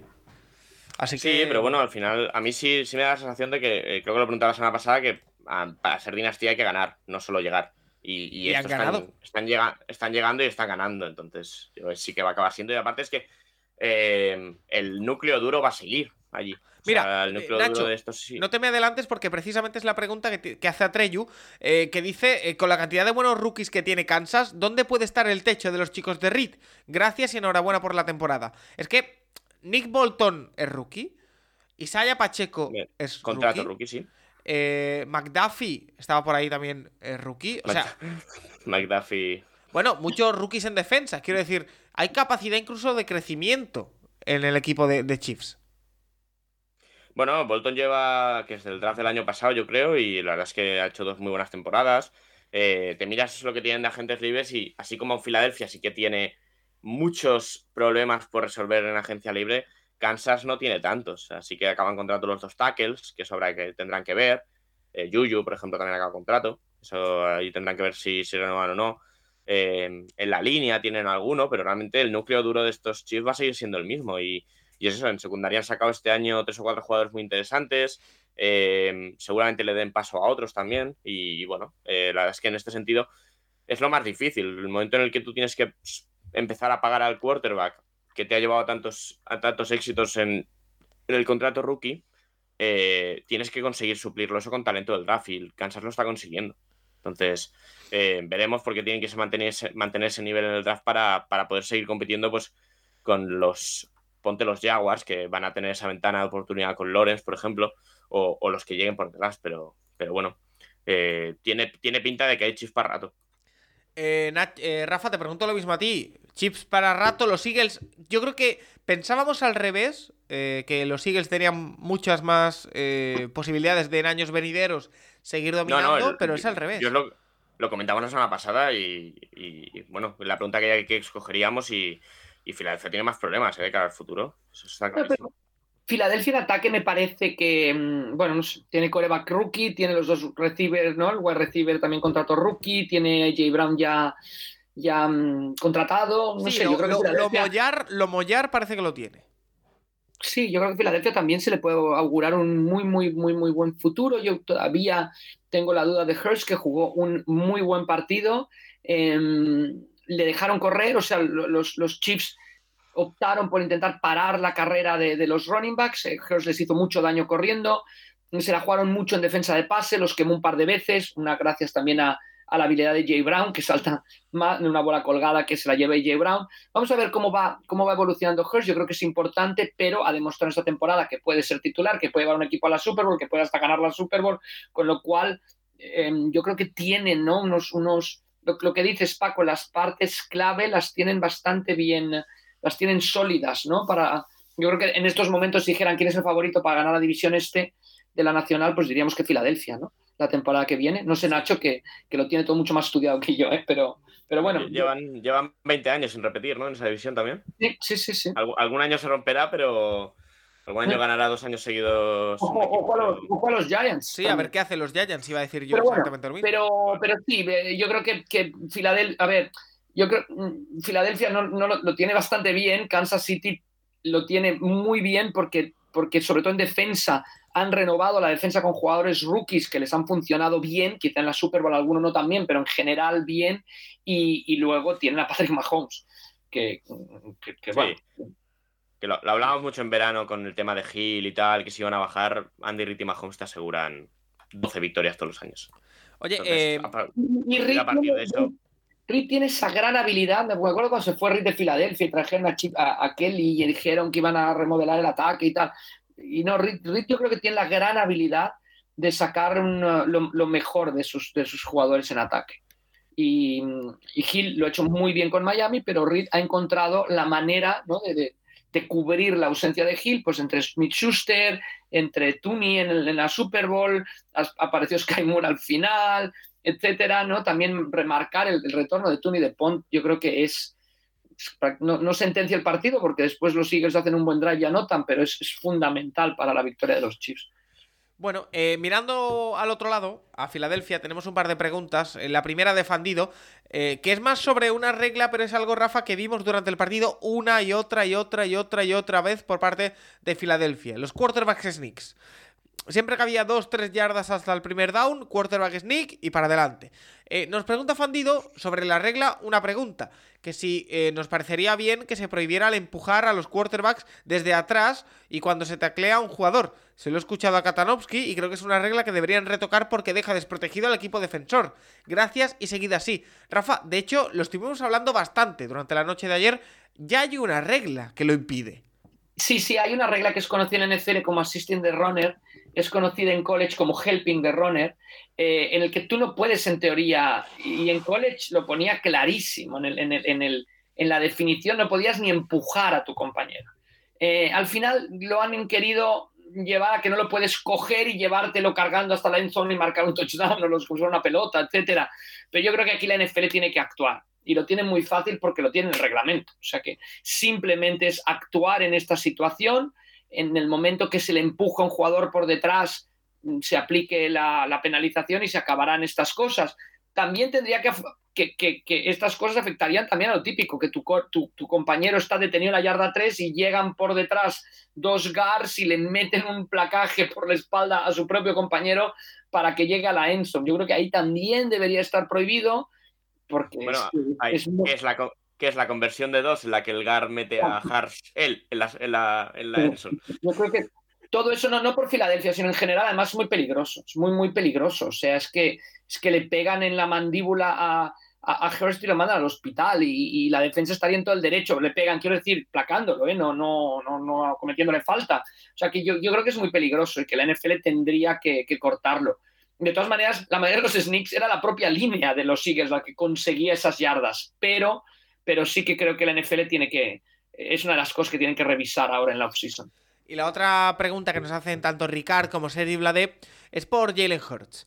Eh, Tú ya lo has dicho, Rafa, que Jalen Hurts hace un grandísimo partido. Voy a buscar eh, estadísticas para darlo eh, de forma Más concreta. de 300 yardas, tres touchdowns, ¿no? De, de, de, de tres touchdowns de carrera, sí, empatando hace un gran partido, hace un gran partido, como decimos, eh, y Ricardo nos fumble. dice que si el a eso voy, que si el partido de Hurts eh, en un escenario como la Super Bowl le legitima por fin como quarterback franquicia y Sergi Bladet dice que si ha pasado alguna vez que el MVP de una, de una, Super Bowl haya sido del equipo que ha perdido, que para él se lo tenía que sí. haber llevado eh, Jalen Hurts. Es un muy buen partido, Rafa, es un partido que le legitima como quarterback franquicia, pero, pero es que es muy fea el, el, el, fumble, la pérdida de balón. Es muy fea. Bueno, y además mete, mete a Kansas en el partido. Eh, lo hemos dicho. Sí, yo, yo, yo tampoco. Yo, yo, no, yo, no, yo no me centraría tanto en la pérdida, eso puede pasar. Mahomes pierde una pelota también, ya se estaba lesionado, etcétera, contra Cincinnati, también eh, gravísima. Eh, yo, yo creo que, que Hurst todavía tiene que recorrer. Yo creo que esta temporada la tiene que repetir, mm, quizá no en resultados, pero repetir en cuanto a solidez de juego para poder hablar de un coreback franquicia. A mí me gustó que en la Super Bowl cogió lo que le dieron. O sea, mostró mucha inteligencia en aprovechar aquellas cosas que la defensa de Kansas City le ofreció. Y, yo creo que lo hizo bien. Eh, tiene muchísima ayuda, tiene, para mí la mejor pareja en estos momentos de wide receivers de la, de la NFL, sobre todo para el tipo de quarterback que es Hurst. O sea, Brown es, un, target inmenso, te lo baja todo. Eh, entonces yo, yo creo que Hurst, contestando la pregunta, todavía le queda un poquito que recorrer. Sus números son los más espectaculares, pero son más consistentes los números de Mahomes. Eh, para, de cara al MVP, o sea, 21 de 27 Mahomes es impresionante eh, y esa carrera que consigue ese primer down, yo creo que es, muchísimo más merecedor del MVP Mahomes que Hurst. Eh, un ejemplo de, de jugador, únicamente un jugador en equipo perdedor, eh, Chuck Howley de los Cowboys cuando perdió en aquella Super Bowl a principios, me parece que era Super Bowl número 5 contra los Colts, cuando los Colts estaban en, uh, en Baltimore, es el único jugador defensivo, eh, defensivo, es el único jugador, de un, jugador defensivo, pero además el único jugador del equipo perdedor que se ha llevado el MVP en una, en una Super Bowl y yo creo que no pasará más. ¿eh? Intercept sí, hizo dos intercepciones y forzó un fumble y su equipo fue incapaz de anotar más de 13 puntos. Bueno, es que además, eh, yo eh, hablaba ayer, precisamente volviendo a casa con, con Tomás y de, del partido de Jalen Hurts, y sí que es verdad que nos sorprendió, jugó bien, corrió cuando tenía que correr, sacó yardas, pero reitero, eh, el fumble no, no en... A ver cómo lo explico. No hace que, hace que no sea un partido 10, para mí, porque ya, además no es un es que... cualquiera, es un fumble importante en un momento importante que supone un, un touchdown en contra. Entonces, bueno, ¿es un muy buen partido de Hurts? Sí, para mí Mahomes tiene bien ganado el MVP. Para mí. Así que, bueno, yo lo, lo dejo ahí. A ver. A mí me sorprendió, o sea, lo del MVP es curioso porque este año realmente eh, sí que es una victoria muy coral de los Chiefs. O sea, no hay un jugador que súper destaque. O sea, es verdad que Mahomes tiene los tres pases de touchdown, pero son tres pases que miras cada uno de ellos individualmente y, y bueno, quieras o no, vale, hay que, hay que tener clara la lectura, pero los dos de Tony y Sky Moore es que entran andando, la Enson, los dos, y el de, el de está muy abierto. Pero sí es verdad que cuando en los momentos importantes eh, eh, Mahomes saca, saca lo de allá abajo y, y saca esa jugada. O sea, la, jugada de que comenta Rafa de la carrera por el medio al final de todo es que es, es clave. Y, y- y, bueno, viendo lo que le había pasado al descanso, que tampoco debía estar al 100% de lo del otro tobillo, pues eh, sorprende todavía más. Y es un poco lo mismo con eh, el partido de los Bengals. La jugada en la que más rápido va en todo el partido es la jugada final, con los tobillos como los. Con el Tremendo, tobillo- ¿eh? como los Tremendo. tenía, o sea. Sí, o sea, es- en ese sentido, Mahomes tiene ese, momen- ese momento clutch y ese momento de. eh, por lo civil o lo criminal que además siempre le sale bien, que es esa parte del talento puro también que tiene.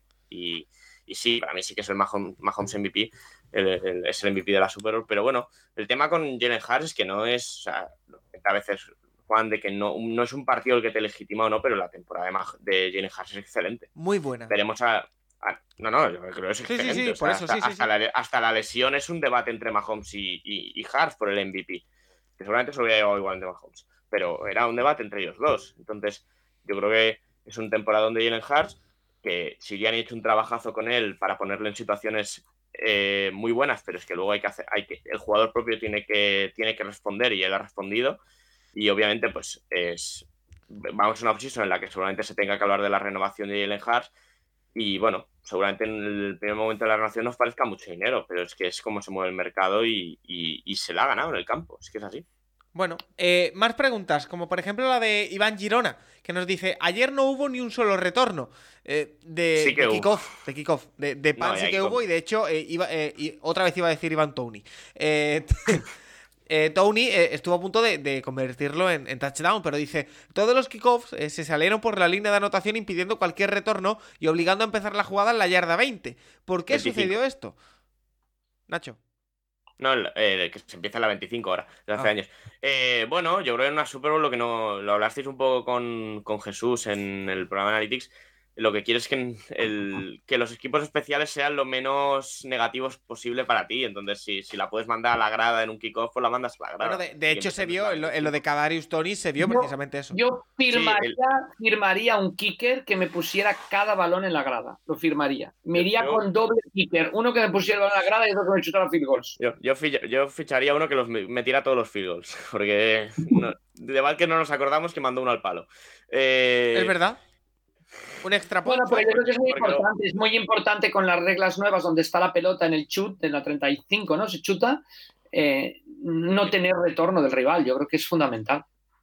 Pero sí es verdad que eh, lo comentamos en la jugada de Tony, eh, sí, de Tony, que es que el punt es muy malo. O Es sea, el malísimo, el malísimo. punt del tema no es que no es que vaya, no es que lo profundo que va, porque realmente te miras las yardas en totales y no es un yardas totales no es un mal pan, pero es que el pan lo que tiene que tener son dos cosas, distancia y también tiempo. O sea, tiene que volar la pelota, tiene que tener una parábola suficiente para que el momento en el que el receptor Estén encima equipo- los rivales, claro. la coge, claro, tus, tus gunners estén encima o estén muy, muy cerca. Y claro, a Kadarius Tony con las caderas que tiene y con esa elusividad, pues es que a la que le dejas pillar cierta velocidad y cierta capacidad para romper caderas, que es capaz de hacer eso. Y lo acaba, lo acaba parando el propio Panther, Sí, creo, a, que- a que- Tony. A mí, Que de- a mí, De cuando- primeras no puede y de segundas sí. Sí, sí, una- exacto. Lo fa- una posición donde tienen que mejorar los Eagles, Panther. Panther. Oye, Bueno, eh, es que- Bueno, que por cierto, por cierto, Es que no lo- tienen el- o sea, Sipos fue el penúltimo de la NFL en, en yardas netas de punt, con solo 39,6, solo 16 Ya. dentro de la, de la yarda de las 20 finales, o sea, también penúltimo en la NFL en esta categoría. Eh, y, lo que dicen, o sea, es que fue un espantoso, espantoso. ¿no? Es que además eh, no hemos hablado de que quizá Nacho Kadarius Tony es una de las grandes historias de la temporada. Es que era un jugador que venía de estar apartado en Giants, de no contar para nada, que viene por la puerta de atrás a Kansas a ver qué tal, y que desde que aterrizó en Kansas lo ha sabido utilizar Andy Reid, lo que decíamos antes, de una manera increíble que le ha hecho decisivo en una Super Bowl. Ha sido decisivo Kadarius Tony. A ver, Tony siempre ha tenido los red flags de, de temas muy bueno, suyos fuera del campo, que es que no es una persona estable. O sea, es muy probable que de aquí a agosto a Kadarius Tony lo detengan. De verdad, es así. O sea, si, si hay que apostar a quién detienen en julio, Sí, podríamos hacer una encuesta, Paco, ¿no? Votaciones a ver quién va a ser el primer jugador del NFL detenido en esta comienza igual que hoy. tenemos el No premio Man no sé si- Patricia, el premio Antonio Brown, ¿no? Exacto. No sé si el primero, pero que en mayo, junio, julio, Tony Lalía está, es, un, es un asegurado. Pero él, es muy bueno. O sea, es verdad que físicamente tiene bastantes problemas de lesiones también. También debe ser muy relacionado con la explosividad que tiene, pero, pero es verdad que cuando está en el campo y, y lo puedes tener más o menos centrado, es un jugador que te puede, te puede aportar muchísimo. Ya en Florida, Florida con Tony y con Pitts era un escándalo verlos jugar a los dos. Eh, el tema es que, ¿cuántos snaps creéis que jugó en la Super Bowl, Tony? Pocos, 5 o 6. A lo mejor. 6, 6, 6. Tiene el touchdown, es la única jugada que toca en ataque. Pero. El, pero retorno claro, también. Claro, tiene esas jugadas. Bueno, tiene un touchdown y tiene una jugada que, bueno, prácticamente es un touchdown más. Luego creo que es el touchdown de Moore justo en ese drive. En, en una jugada o dos. Así que. eh, sí, es un jugador que eso, no te puedes fiar de él porque es cero, cero estabilidad, pero que, que la calidad la tiene. Y eso está claro que en partidos así, pues, cuanta más calidad tengas en el campo, mejor. Oye, eh, curiosidades. Por ejemplo, la que nos pregunta Nico VK13, que dice: Hola chicos, la duda más tonta de la temporada. ¿La gente que les da agua y asiste a los jugadores son del equipo o los pone en el estadio en el que juega? Rafa, Pues na- nada tonta, yo creo que es una excelente pregunta. yo la lógica me Eh, hace pensar que del equipo, ¿no? Que son No parte del staff. ¿no? siempre, no en todas, digamos, no en todos los sitios, por así decirlo. Lo que es muy interesante es que el NFL tiene hasta unas tarifas marcadas y todo. O sea, la persona que va a hacer, o sea, los que dan el agua generalmente del equipo, pero los ball boys no son, son, son los pone el, el- estadio local. Eh, pone, por ejemplo, la gente de estadísticas, toda esta serie de gente que además tienen como unos cobran, pero tienen los, los, unos, unos sueldos estables, por así decirlo, en toda la NFL, iguales cuando jugábamos en los Dragons, pues los poníamos nosotros y, había dos que no los que daban el agua a los jugadores, había dos chicos que les llamamos con cariño los gremlins, que se disfrazaban del equipo rival para, pues, para darle el agua, tal. pero en NFL no, sí son los locales, pero mm, en el tema del agua, pero hay otros temas donde el equipo visitante tiene que recibir este servicio del equipo local y, y es muy bonito, Paco, porque la NFL eh, son 32 equipos 31 y los Green Bay Packers, ¿no? 31 con propietario y los Green Bay Packers, que conjuntamente conforman una liga. Y, y, entonces es muy solidario con los equipos rivales. O sea, sí que hay una rivalidad en el campo, pero hay una hermandad que, que, que, que se ve ¿no? en la distribución del dinero en la liga, etcétera, pero que también se ve en el campo. O sea, toda la gente se siente empleada de la NFL, por así decirlo, antes que ser empleado de los Chicago Bears o de los Green Bay Packers o los Minnesota Vikings, con lo cual yo creo que es un tema muy bonito, ¿no? Que la, la ayuda de todos. Siempre comentaba yo y alucinaban, y mira el ejemplo, ¿eh? Super Bowl. Llegaron los Eagles y los Chiefs. Finales de conferencia, mm, quizá con dos semanas de antelación lo hacen. Antes, cuando era solo una semana de antelación, no se hacía. También estaban descartados los jefes de prensa que llegaban a una final de conferencia, ¿no? En este caso, Cincinnati y San Francisco. Pero toda la operativa de prensa de la Super Bowl, los que hacen las fotocopias, son los jefes de prensa de los otros equipos, de los que no llegaron. O sea, tú imagínate, final de la Copa del Rey, Real Madrid Atlético de Madrid, el jefe de prensa del Barça haciéndole las fotocopias a la prensa. Fíjate, Como no, no, es, no. es increíble. Y, y como la NFL trabaja en eso, siendo. Es lo que se dice siempre. Yo no sé si quién me lo dijo, si lo dices tú, Rafa, o quién lo dice, que la NFL es la liga más. Que se me tome la referencia, ¿eh? Más comunista en el país más capitalista. Correcto, correcto. sí. Donde el reparto es igual, es el reparto es igual, todos trabajan para algo, ¿no? Como, como, como- Y es como clave, yo creo que es clave del éxito de la NFL. Como el comunismo que soñara Marx, por así decirlo. No, no, no. no. Simplemente es una- In- internamente comunistas, Exacto. externamente capitalistas. Totalmente, asquerosamente capitalista. Entonces, es muy interesante. Oye, mira, precisamente hablando de la NFL como un ente, eh, indefinido nos dice, si nos centramos en lo deportivo y, la, co- y la- en la competitividad... Asquerosamente lo digo con todo el cariño Sí, del mundo. sí, sí. ¿eh? No, no, no estamos aquí No, no. metiéndonos en No, temas, en temas de esto, al contrario, ¿no? Pero sí No, no, que, en sí que cuanto a dinero es-. ¿Mm? Cuanto dinero es asqueroso, son asquerosamente ricos. Eh, Pero, pero lo digo desde, desde mi envidia total. Correcto. Eh, y como decía, eh, pasando ya a otros temas, nos pregunta Indefinido que si nos centramos en lo deportivo y en la competitividad, si vemos viable y beneficioso el posible proyecto de ampliar la NFL un equipo más por conferencia. Que si hay personal para que los equipos se mantengan competitivos y si es asumible una o dos jornadas más. A ver, Rafa, yo partiendo de la base de que todo cambio siempre cuesta en este tipo de cosas, yo es que ahora mismo veo la NFL súper cuadrada. 32 equipos, 8 divisiones, 4 equipos por división, todo equilibrado, 16 equipos por conferencia, eh, entran 7 empleos, o sea, lo veo todo ahora mismo muy cuadrado. Meter un equipo por conferencia a mí me descuadra todo. También entiendo, como digo, que todo cambio cuesta. Eh, pero no sé cómo, cómo lo ves tú. Sí, yo, yo por un lado es, es, que es la liga, lo que dices tú, la estructura perfecta más que una jornada de 17 para irnos a ganar dinero al extranjero. Correcto. Yo creo que a la larga es como muy golosa la posibilidad de decir, si meto más equipos, vamos a ganar más dinero, porque a los que compren un equipo, pues lo que paguen lo haremos repartir entre todos los demás. Con lo cual yo creo que el NFL sí que dará el salto a tener más equipos. Yo, yo creo que sí que va a pasar. Mm, ¿Cuándo? Pues quizá tarde 10 años, porque, porque ahora, como dices tú, Paco, la estructura es perfecta, 8 por 4, 32, y, y así funciona de maravilla. Cuatro divisiones, dos conferencias, es, es perfecto. Pero pero sí que creo que, que en algún momento se, se, ha ido la maniobra. Eh, ¿Competitividad bajará? Sí, si nos, cuente, nos cuesta encontrar 32 corebacks, nos va a encontrar, nos va a costar muchísimo encontrar 34, 36, pero bueno, ya, ya, ya se hará. ¿eh? Ya eso yo creo que al final encontraría manera de paliarlo. No sé a nivel competitivo qué opina Nacho al respecto, pero, pero yo creo que puede, que, que perfectamente que ocurrirá. Nacho. No sé, yo recuerdo que, la, por ejemplo, las ligas europeas, un momento que redujeron de 22 a 20. Eh, y a mí me cuesta, es que yo creo que aparte es que 32 es eso, es el número ideal. A mí es el problema es que si quieres aumentar, para mí te tienes que ir a 40 prácticamente, a meter un equipo más por división. Y, y no sé, a mí no, no, no, sé, no me apetece. Y luego también hay un tema de eso, eh, ves equipos como los Titans que han tenido que utilizar 75, 80, 85 jugadores. Y si ya el jugador 53 es malo hoy en día en la mayoría de equipos, ostras, si tienes que meter más equipos, ya. a mí me cuesta, me parece muy complicado. O sea, ya, ya, llegas al draft muchas veces que en sexta, séptima ronda, aparte de que empiezas a ver gente que no tienes ni idea de quién son, empiezas a ver gente que dices, este tío es malísimo. Y, yo, yo creo que el modelo, dices... el, el modelo es perfecto, estoy de acuerdo. Sería un error probablemente aumentar equipos, pero hay mucho dinero de por medio, más partidos de televisión, más, con lo cual yo creo que el NFL sí. le está dando vueltas a la cabeza pero, hasta que lo haga. Pero, pero, también es repartir entre más equipos, ¿eh? O sea, eso hay que tenerlo en cuenta, que a lo mejor meter más equipos y meter... Sí, sí, sí. sí no tienes razón, pero, pero los que están ahora es un dinero que ya ganan, ¿no? No, no les importa qué pase aquí 10 años, no, no lo sé.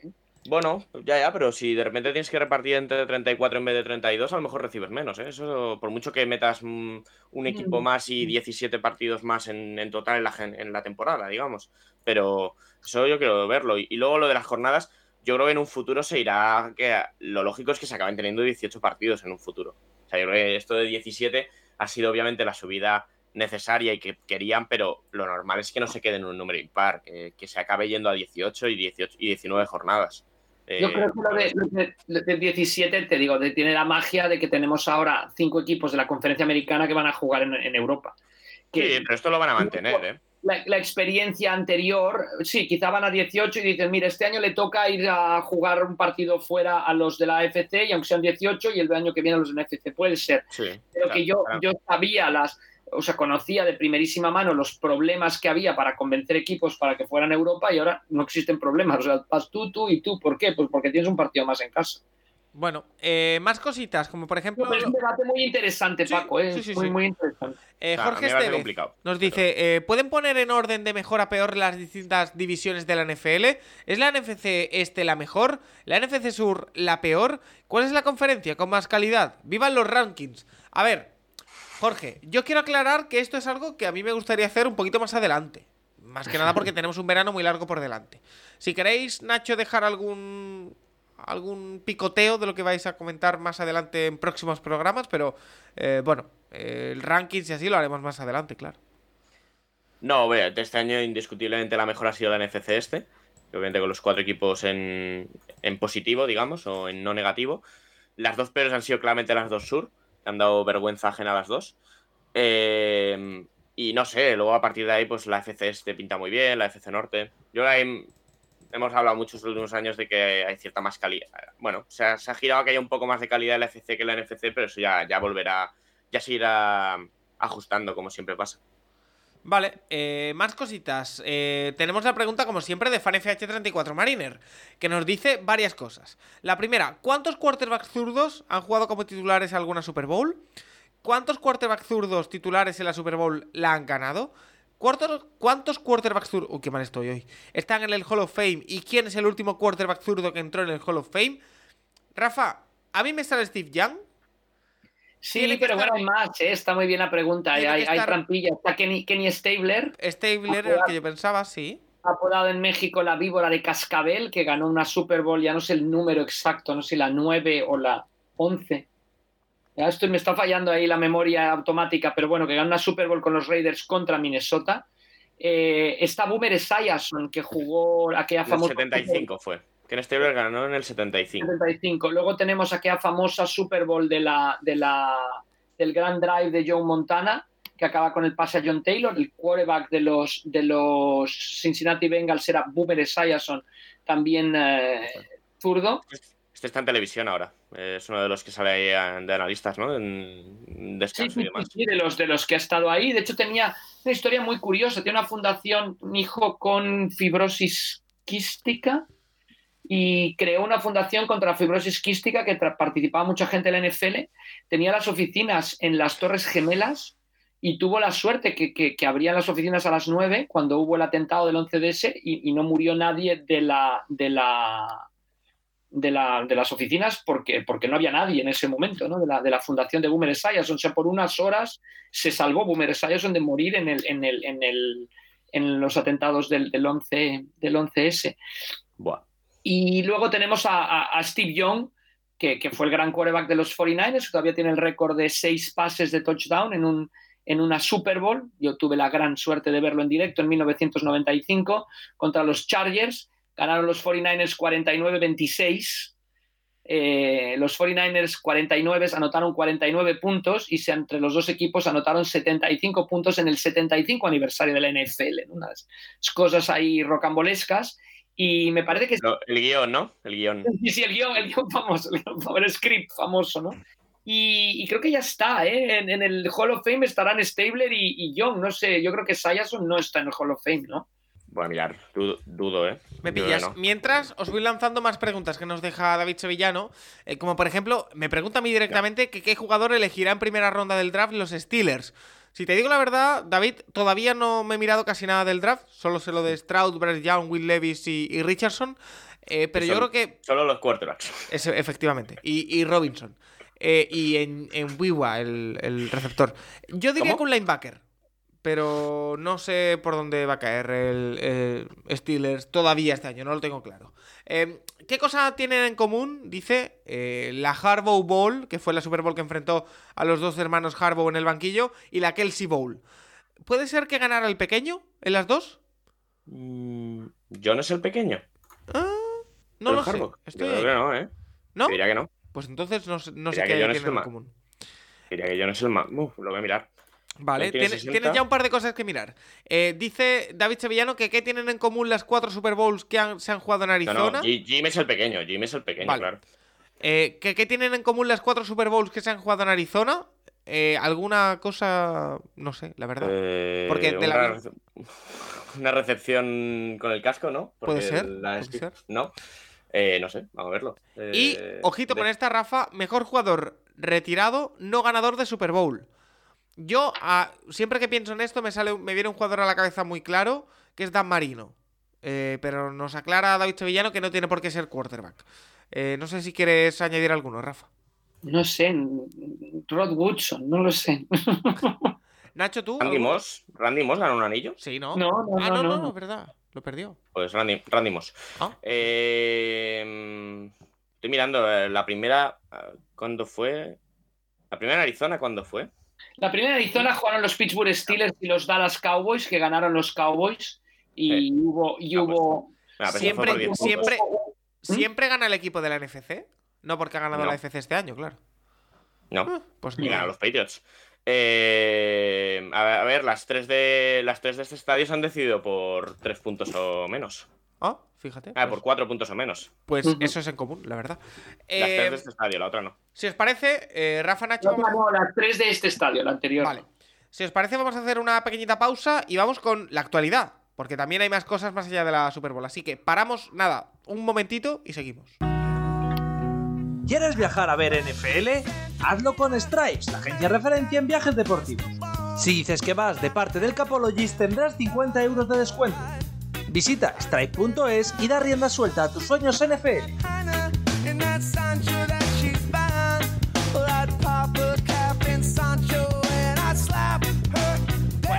Vamos a entrar en varios temas porque han pasado muchas cosas en esta semana previa a la Super Bowl y tenemos que, comentar. Eh, tengo un abanico, un ramillete de cosas y si os parece vamos a comenzar por el tema entrenadores. Eh, Brian Flores es nuevo coordinador defensivo de Minnesota, por ejemplo.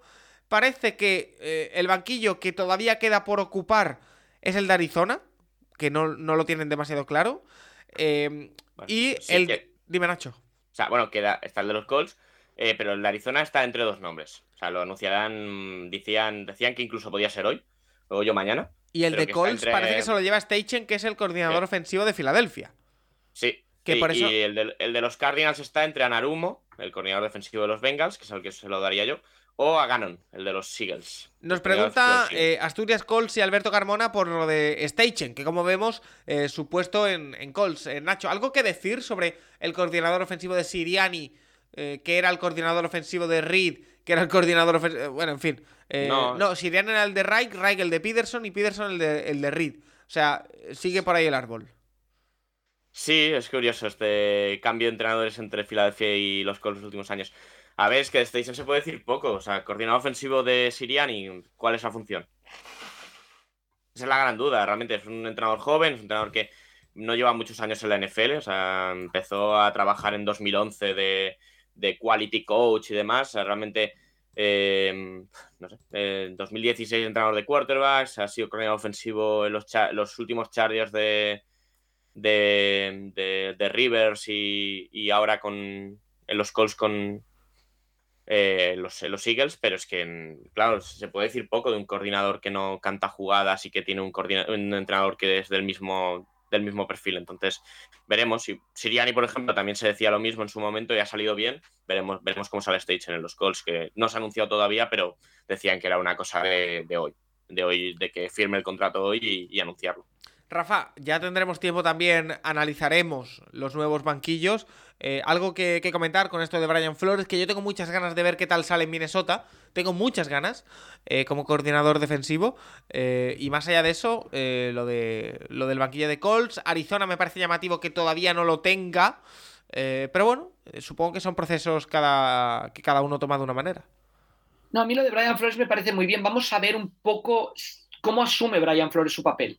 Yo, yo, mm, vamos a ver, o sea, que, ¿En qué sentido? en que mande O'Connell. O sea, que yo creo que es muy importante que ahí no haya acabado luchas de poder, defensa contra ataque, porque se ha dado, ¿eh? a veces los... los Bueno, pero le ha, con- le ha contratado con él. O sea, Ya, realmente. ya, ya, ya, ya, pero, pero bueno, vamos a, vamos a ver. ¿Le contrata O'Connell sí o le contratan por encima de O'Connell? No sé, yo creo que Abraham Flores como coordinador nunca ha dado un problema y no sé, No, no, veremos. no, no, yo, yo, me- yo tengo mala, mal recuerdo, por así decirlo, de la, de la actitud de Brian Flores con los Dolphins, eh, como head coach, un poco de, de- de perder el control del ataque, de, de- ponerse muy nervioso en algunos momentos, etcétera.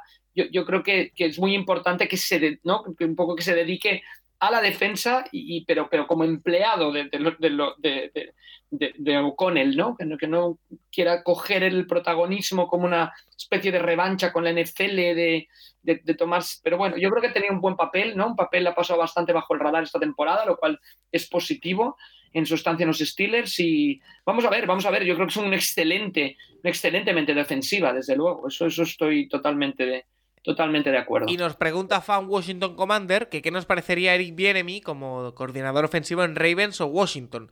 Eh, que parece que quien canta las jugadas en Kansas es Reed, pero que entiendo que Bienemy sabrá lo que se hace. Si no, eh, Reed no lo, querría, no lo querría a su lado. Que si le vemos potencial y si lo vemos posible. Yo creo que mientras siga Reed no se va a mover Bienemy de ahí si no es para un puesto de head coach. Eh, Pues bueno, ¿no? a lo mejor a lo mejor salir de ahí a demostrar que no es solo lo que siempre se dice un poco demasiado despectivo, que solo hace los cafés. O sea, porque hemos visto coordinadores de Rick que han salido y no han salido, no han ido mal en otros equipos como Peterson, y también hemos visto a Matt Nagy. Y, y Matt Nagy ayer estaba, ayer estaba otra vez en la banda de los Chiefs haciendo de, no sé si entrenador de quarterbacks o de qué, pero es que, claro, lo mismo que de, de Stagen. ¿Qué puedes decir de un coordinador que, que es el ayudante de Andy Reid y que no canta jugadas y que, o sea, sinceramente, lo que está hablando de que de si Baltimore, que si Washington, eh, lo hemos visto, por ejemplo, también mucho con este año con Leftwich. O sea, Leftwich estuvo, tuvo el, firma- tuvo el contrato firmado para ser el head coach de los Jaguars y, dijo, y al final dijo que no porque quería que echasen al, al general manager también. Y este año acabó el despedido em, después de mostrar este año que, que, el- que aquello era de todo de Arians. Entonces, eh, muy complicado hablar de algo de algo de, de Bienemy y del ataque, de lo que puede ser un ataque de Bienemy. Ya. Eh, más temitas, porque lo de Derek Carr promete que se va a resolver pronto, pero que va a ser temita de aquí a la agencia libre. Pero lo, lo de Derek Carr, Nacho, está muy bien por parte de Derek Carr, ¿no? Bueno, Cuéntanos. Derek Carr tiene un- Si, si Sí, me van a- bueno, de- no, no me quieren, pues, pues me voy de la mejor manera para mí. Sí, claro. A ver, Derek Carr, obviamente, ya hemos hablado mucho. Tiene el- que su contrato, pues le quedaban tres años de contrato, pero solamente garantizado 2023. Y eh, obviamente, con la no trade clause que le pusieron en los, en los Raiders en el contrato, eso le da el, poten- el poder para petar cualquier tipo de traspaso. Y después Claro. de haber ido esta semana a. Es que además, Orleans eso es lo más gracioso de todo, ellos, Nacho. Que los eh, Raiders, teóricamente, eh, tienen un conato de acuerdo con los Saints y le dicen, oye, vale, te dejamos que vayas a visitar a, a New Orleans. Va dos días a visitar a New Orleans, parece que está todo hecho, parece que incluso llegan a un acuerdo y Carr dice, no, no, yo no doy mi beneplácito para este traspaso eh, y no... Y parece que no porque Carr no quiera ir a Saints, sino porque quiere hacerlo eh, por sus medios y sin traspaso ni nada. Sí, Es un poco bueno, la Carr historia. debe pensar. que- sí, Carr debe pensar que va a poder sacar más de 40 millones garantizados, que debe ser una buena suposición eh, por su parte. Veremos. eh, el tema, bueno, con Carr, el contrato, el año de contrato se garantiza el miércoles, dos días. Así que mañana van a cortar a Derek Carr. Mañana, día San Valentín, le van a dar ese regalo a Derek Carr, cortarlo. Y, y lo bueno, y es, es una situación ideal para Derek Carr, porque es que no se tiene que esperar a marzo. O sea, Derek Carr va a ser el agente libre Está en la va a tener la agencia libre. Bueno, va a tener la agencia libre para él. O sea, así como Garópolo o Lamar o Gino o compañía se tienen que esperar hasta el 15 de marzo o el 13. Derek Carr mañana, 14 de febrero, va a tener a todos los equipos. Llamando. que ya lo debe, ten- ya lo debe tener apalabrado, sinceramente. Pero, pero lo va a tener, va a tener a todos los equipos a su disposición para Pero, negociar. Entonces, Nacho, eh, para, para él es una situación ideal. Y la pregunta que se hace todo aficionado a la NFL ahora mismo: ¿Cómo puede ser que los Saints puedan Me fichar a, que Derek No. Carr? Mm, Yo me niego. Maña- Creo que puede ser que la semana que viene esté Adri por aquí. Y yo mm, prefiero que lo explique Adri porque yo he intentado hacer simulaciones.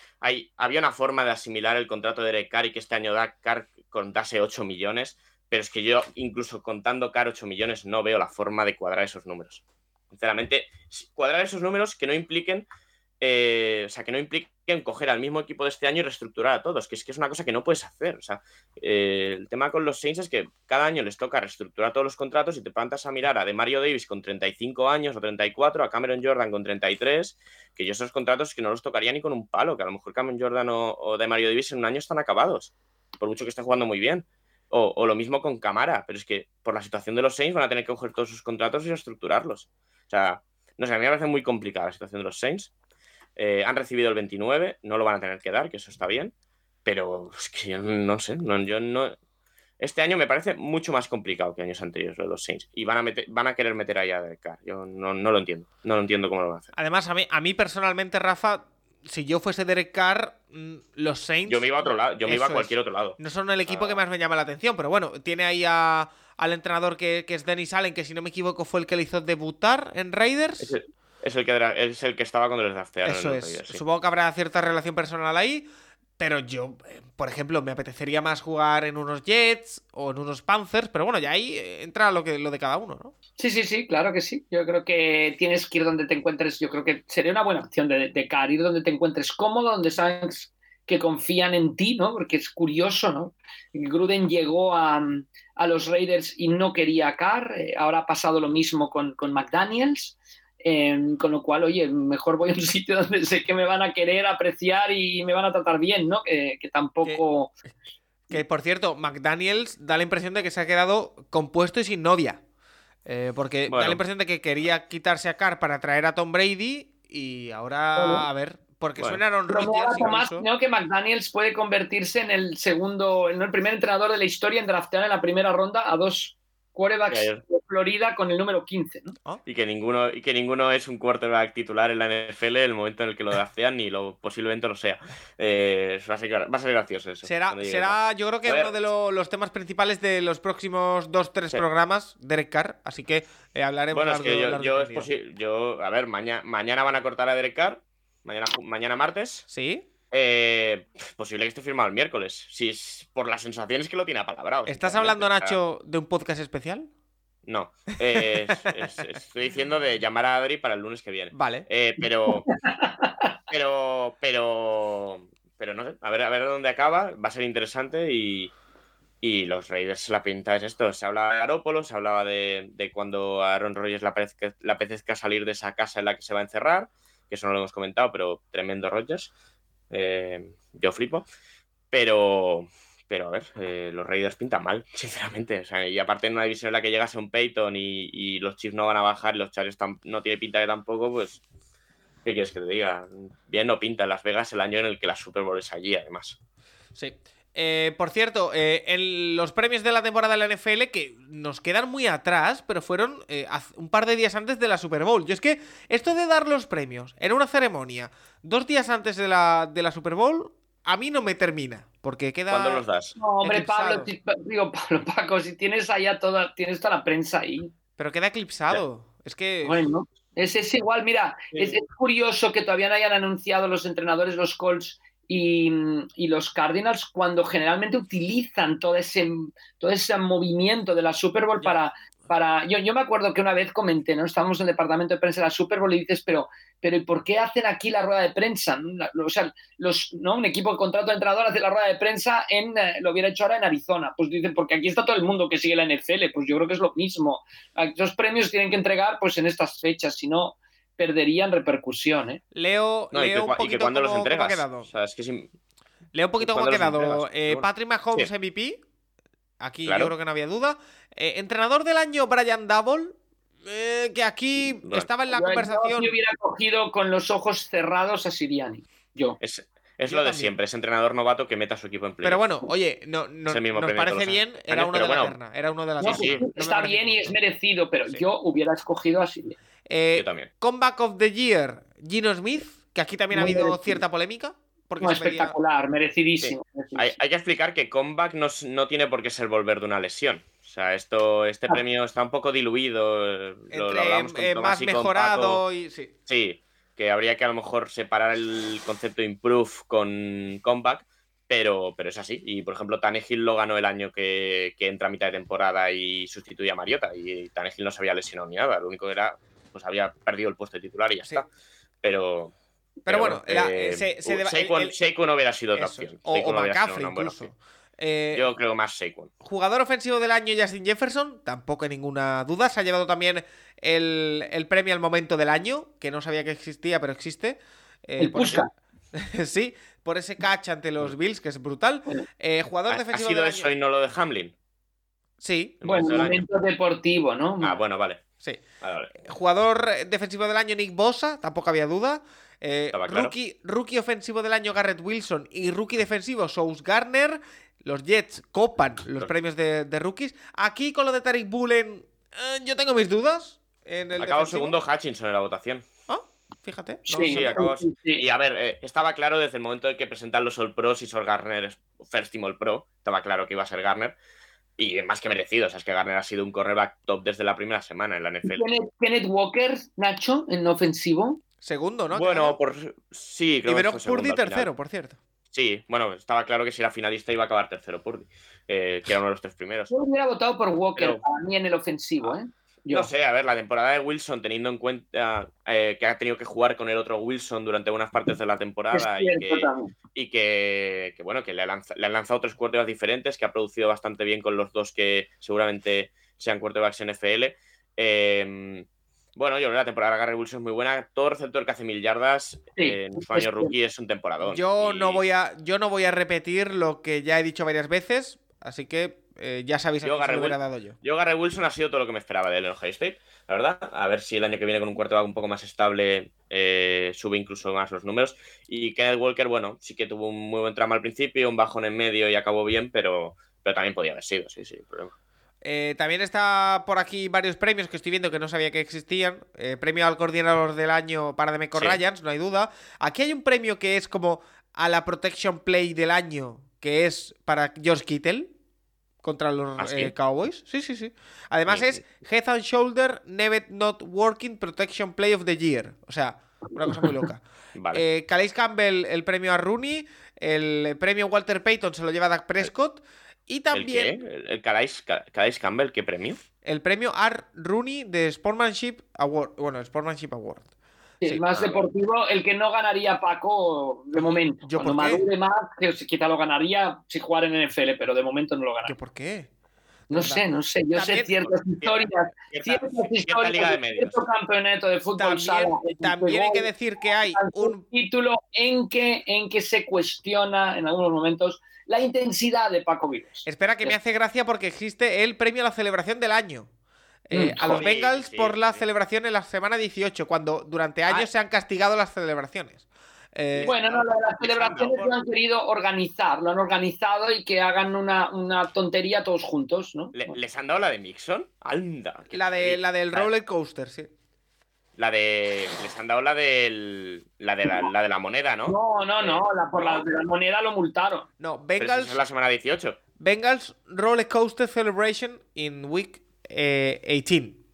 Pues No tengo ni idea. es esa, ¿eh? Sería otra, roller coaster sería otra. Eh, y también. Rafa, se ha dado a conocer la clase de 2023 del Hall of Fame. eh, donde hay nombres llamativos, ¿eh? Porque está Ron de Barber, Ah, no, no. está Darryl Revis, Joe Thomas, el left tackle de, de Browns, Zach Thomas, que es otro de los nombres eh, gordos que ha entrado eh, de Dolphins, de Marcus Ware, Don Coriel, también otro de los grandes, por supuesto, como eh, entrenador y contribu contribu- ¿cómo se llama? Contributor en, bueno, Sí, sí, sí. Chuck Howley y Joe Klecko, eh, también Ken Riley. Eh, ¿Algo que decir sobre los No, no, nombres? no, que son muchos. Yo recordaba seis y ahora son muchos, pero está bien, está bien. Sobre todo Corriel merecía haber estado ahí hace siglos. O sea, uno de los padres del, del, fútbol americano, de- del juego de pase en el fútbol americano, eh, con los Chargers. Bueno, fue espectacular con Dan Faust de quarterback. Y, mira, uno de los grandes. Uno de los grandes que jamás ha jugado, ha jugado, sí que a la Super Bowl Dan Fouts, el, el quarterback que tenía en aquella época los Chargers, que era un circo, le llamaban el circo aéreo, yo creo que tenía que haber entrado antes al Hall of Fame Corriel, pero qué bueno que lo haya conseguido finalmente. Se queda fuera, Nacho, el, el principal nombre que yo te he escuchado quejarte es Devin Hester.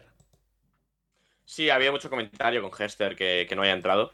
Veremos si entra en los próximos años, pero bueno, sobre todo a Dio Sanders le, dije, eh, le, le vi que, que ponía algún comentario al respecto y, y, bueno, a ver, es verdad que son muy pocas plazas, pero, pero sí, yo que Hester tenía que haber entrado. Vale. eh, y un tema más que os quiero sacar antes de irnos. Eh, es un tema, Rafa, que nos incumbe más directamente a, a los aficionados aquí en España. Eh, es un tema que ha salido la semana pasada y por el que nos, ha- nos han preguntado, querían saber nuestra opinión. Es el tema del cambio de distribución del Game Pass. Eh, es a nivel mundial, excluyendo evidentemente Estados Unidos, eh, y pasa a manos de Dazón. Bueno, y yo Eh, creo que también Canadá y México, ¿no? Puede ser también, sí. Eh, a priori, y todavía no sabemos detalles, no creo o no creemos, ya con el paso de los días, que vaya a cambiar mucho en nuestro No. día a día a la hora de trabajar con el Game Pass. Porque se habla No, de no, contenido no, de, sabemos Dazón. si lo distribuya, si lo distribuya íntegramente Dazón o si se pueda adquirir desde la página web del NFL como ahora. Yo, yo hablé con, con gente de, de, la, de la jefatura de, de, de Dazón, jefatura de deportes iba a decir, pero Dazón es solo deportes, y me, me- me reiteraron que lo único para esta primera temporada que se plantea, lo único que se plantea en estos momentos, ¿eh? no digo, no sé si de aquí cinco meses se plantean las cosas, es que Dazón se encargaría de la comercialización y distribución, o más bien de la distribución, no me dijeron de la comercialización. O sea que no, no han hablado de contenido extra ni nada, ni nada, ni nada de este, de este El contenido lo seguiría llevando, eh, evidentemente, NFL directamente, como hasta ahora. Todo el contenido, por ejemplo, que se ha hecho en, en castellano últimamente, lo genera Sí, eh, NFL directamente. Así que Sí. cambiaría. Yo creo que básicamente lo que va a cambiar a- a- así de primeras es a quién le vamos a pagar el Game Pass. Poco más. Correcto. Aparentemente sí, sí, sí. Ah, y aunque- dicho por, por Dazón, que, por Dazón España, que no tienen la, el, el cometido de, de hacer contenido de momento. Que oye, que a lo mejor acaba saliendo y maravilloso, ¿eh? Sería muy bueno para todos. Pero eh, por ahora, eh, poco más. 100 millones al año paga Dazón para hacerse con, con esos eh, derechos de distribución. Así que eh, ahí queda. Eh, pues nada, eh, no sé si os queda algo más que comentar. Yo ya estoy en las últimas con este gripazo que llevo encima y ya me cuesta hasta vocalizar, No, pero bueno. Paco, es que es normal. Mira, podrías entrevistar a Xavi si estás buscando podcast o lo que sea. Ese es muy común en los jugadores de la NFL que cuando viene la semana del bye se resfrían todos. O sea, te baja la adrenalina y, y entonces te pega un resfriado. Y lo que tienes, Paco, es el, el- el trancazo que aunque no lo sientas, eh, no, no lo pienses, pero lo tiene tu subconsciente, lo tienes moralmente de que se ha acabado la temporada. Ya, es pero lo, que- lo peor y lo que peor me sienta, Rafa, es que ya estaba malo durante la Super Bowl y lo notaba y no dis- disfruté 100%. Bueno, pero vas aguantando, aguantando hasta que hora, hasta que hora pues has reventado, ¿no? Ah, bueno, espérate, noticia de última hora, ¿eh? Eh, De las cosas que a mí me gustan. Eh, el salario de Greg Olsen como comentarista de Fox se verá reducido de 10 millones a 3 una vez Tom Brady comience su carrera como comentarista. Eh, Vamos, que, Greg Olsen se irá. Olsen se movería al número 2 del equipo y Brady sería el número 1 de Yo, yo comentaristas. es lo que os dije, que, que a 37 millones no le pagas a Brady por tenerlo 15 minutos eh, narrando cosas. Greg Olsen acabará en otra cadena. Ya está. Sí. Esto es como cuando teníamos nosotros a los, teníamos de sponsor en los Dragons a Cerveza Dam Sí. y un día nos llamaron porque el Barça empezó a apretar a sus sponsors para que le pagaran más dinero y nos dijeron, mira, es que le tenemos que pagar al Barça X más y entonces vamos a pagar a vosotros X menos. no, no X, porque no, no, si no tenemos que pagar nosotros a ellos, ¿no? Sí. Pero nos hicieron una reducción sustancial del contrato. Fíjate. Entonces, yo creo que es parecido, ¿no? Bueno, eh, ¿algo más que quedes por, por decir, Nacho? Eh, no, que ha sido una temporada extraña. Al final ha sido una temporada en cuanto a nivel de juego. No ha habido muchísimos equipos competitivos, pero, pero bueno, al final yo creo que hemos acabado con posiblemente uno de los 3-4 mejores partidos de la temporada en el último. Que esto no suele pasar. Super Bowl, como todas las finales de los deportes, no, no siempre es el mejor partido del año. Y yo creo que este año sí que lo ha sido uno de ellos. Así que, bueno, a ver, a ver ahora la season. La season sí también lo es. Rafa, ¿algo más que te quede? Pues nada, que ha sido una gran, una gran temporada de la NFL. Yo siempre lo disfruto muchísimo, me lo he pasado muy, muy bien. Y, y mira, al final los dos equipos que acabaron mejor la temporada regular llegaron merecidamente a la Super Bowl y Patrick Mahomes, el, gran MVP, ¿no? M de Most Mahomes Valuable Player. ¿no? Sí, eh, Rafa, Nacho, como siempre, gracias. Os espero con más la semana que viene porque acaba Hasta la la próxima temporada. mañana grabas QB Nerd Sí, o no? le grabamos a las 3, así que si que ¿Quieres te quieres que pasar, esté presente o me por mí, invitas? por mí maravilloso, invitadísimo estás. Muy bien, muy Así bien. que- Por cierto, Paco, ¿qué tal Rihanna? No nos has Eh, contado nada, que tú eres el experto en esto. a ver, eh, lo tengo que volver a ver. O sea, ¿Lo de Rihanna te dejó el mismo sabor de boca que el final del partido? ¿O Un poco, cómo es? un poco, sí que Pues es más o menos, ¿eh? Sí, sí, sí. Más o menos. Porque me esperaba algo más. eh, sí que es verdad que eh, quizá me perdí un poco la actuación porque estaba todo el rato esperando a ver cuándo aparecía alguien más. No apareció nadie. Entonces, tengo que volver a ver la actuación. He escuchado críticas de todo tipo. Muy buenas, muy malas, regulares. Yo la nota que le di ayer en caliente fue un 6. A mí las canciones me gustan, eh, pero me, me hubieran gustado eh, las cantase quien las cantase. El show me gustó, sobre todo teniendo en cuenta las limitaciones que tenía Rihanna a la hora de, moverse por el embarazo y demás. Eh, pero me dejó un pelín frío. Quizá le subiría la nota a un 7 si lo veo ahora de nuevo. Pero, pero bueno. O se la, baja, o se la bajarías a un 4 y medio. No, no, no, no creo, no creo. Rihanna es mucha Rihanna. Pero eh, el año que viene con Bad Bunny vamos a disfrutar, ya veréis. No va a Eh, ser Bad Bunny. Rafa, Nacho, que nos vemos la semana que viene porque aquí estamos hablando de final de temporada, de que ha sido una buena temporada haciendo balance, pero nosotros ni paramos ni lo vamos a hacer aquí en el Capologis. Así que hoy hemos cerrado esta Super Bowl 57, ya pensando en la 58, que será en Las Vegas dentro de un año.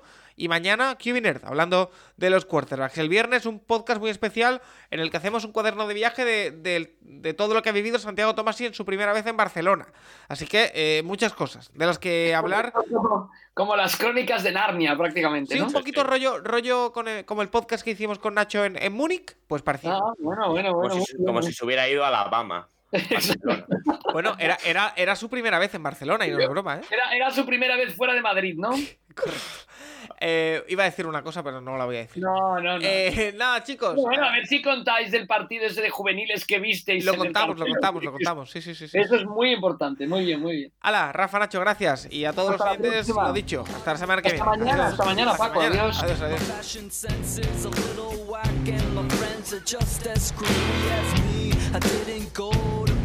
Schools. Preppy girls never looked at me. White should dance.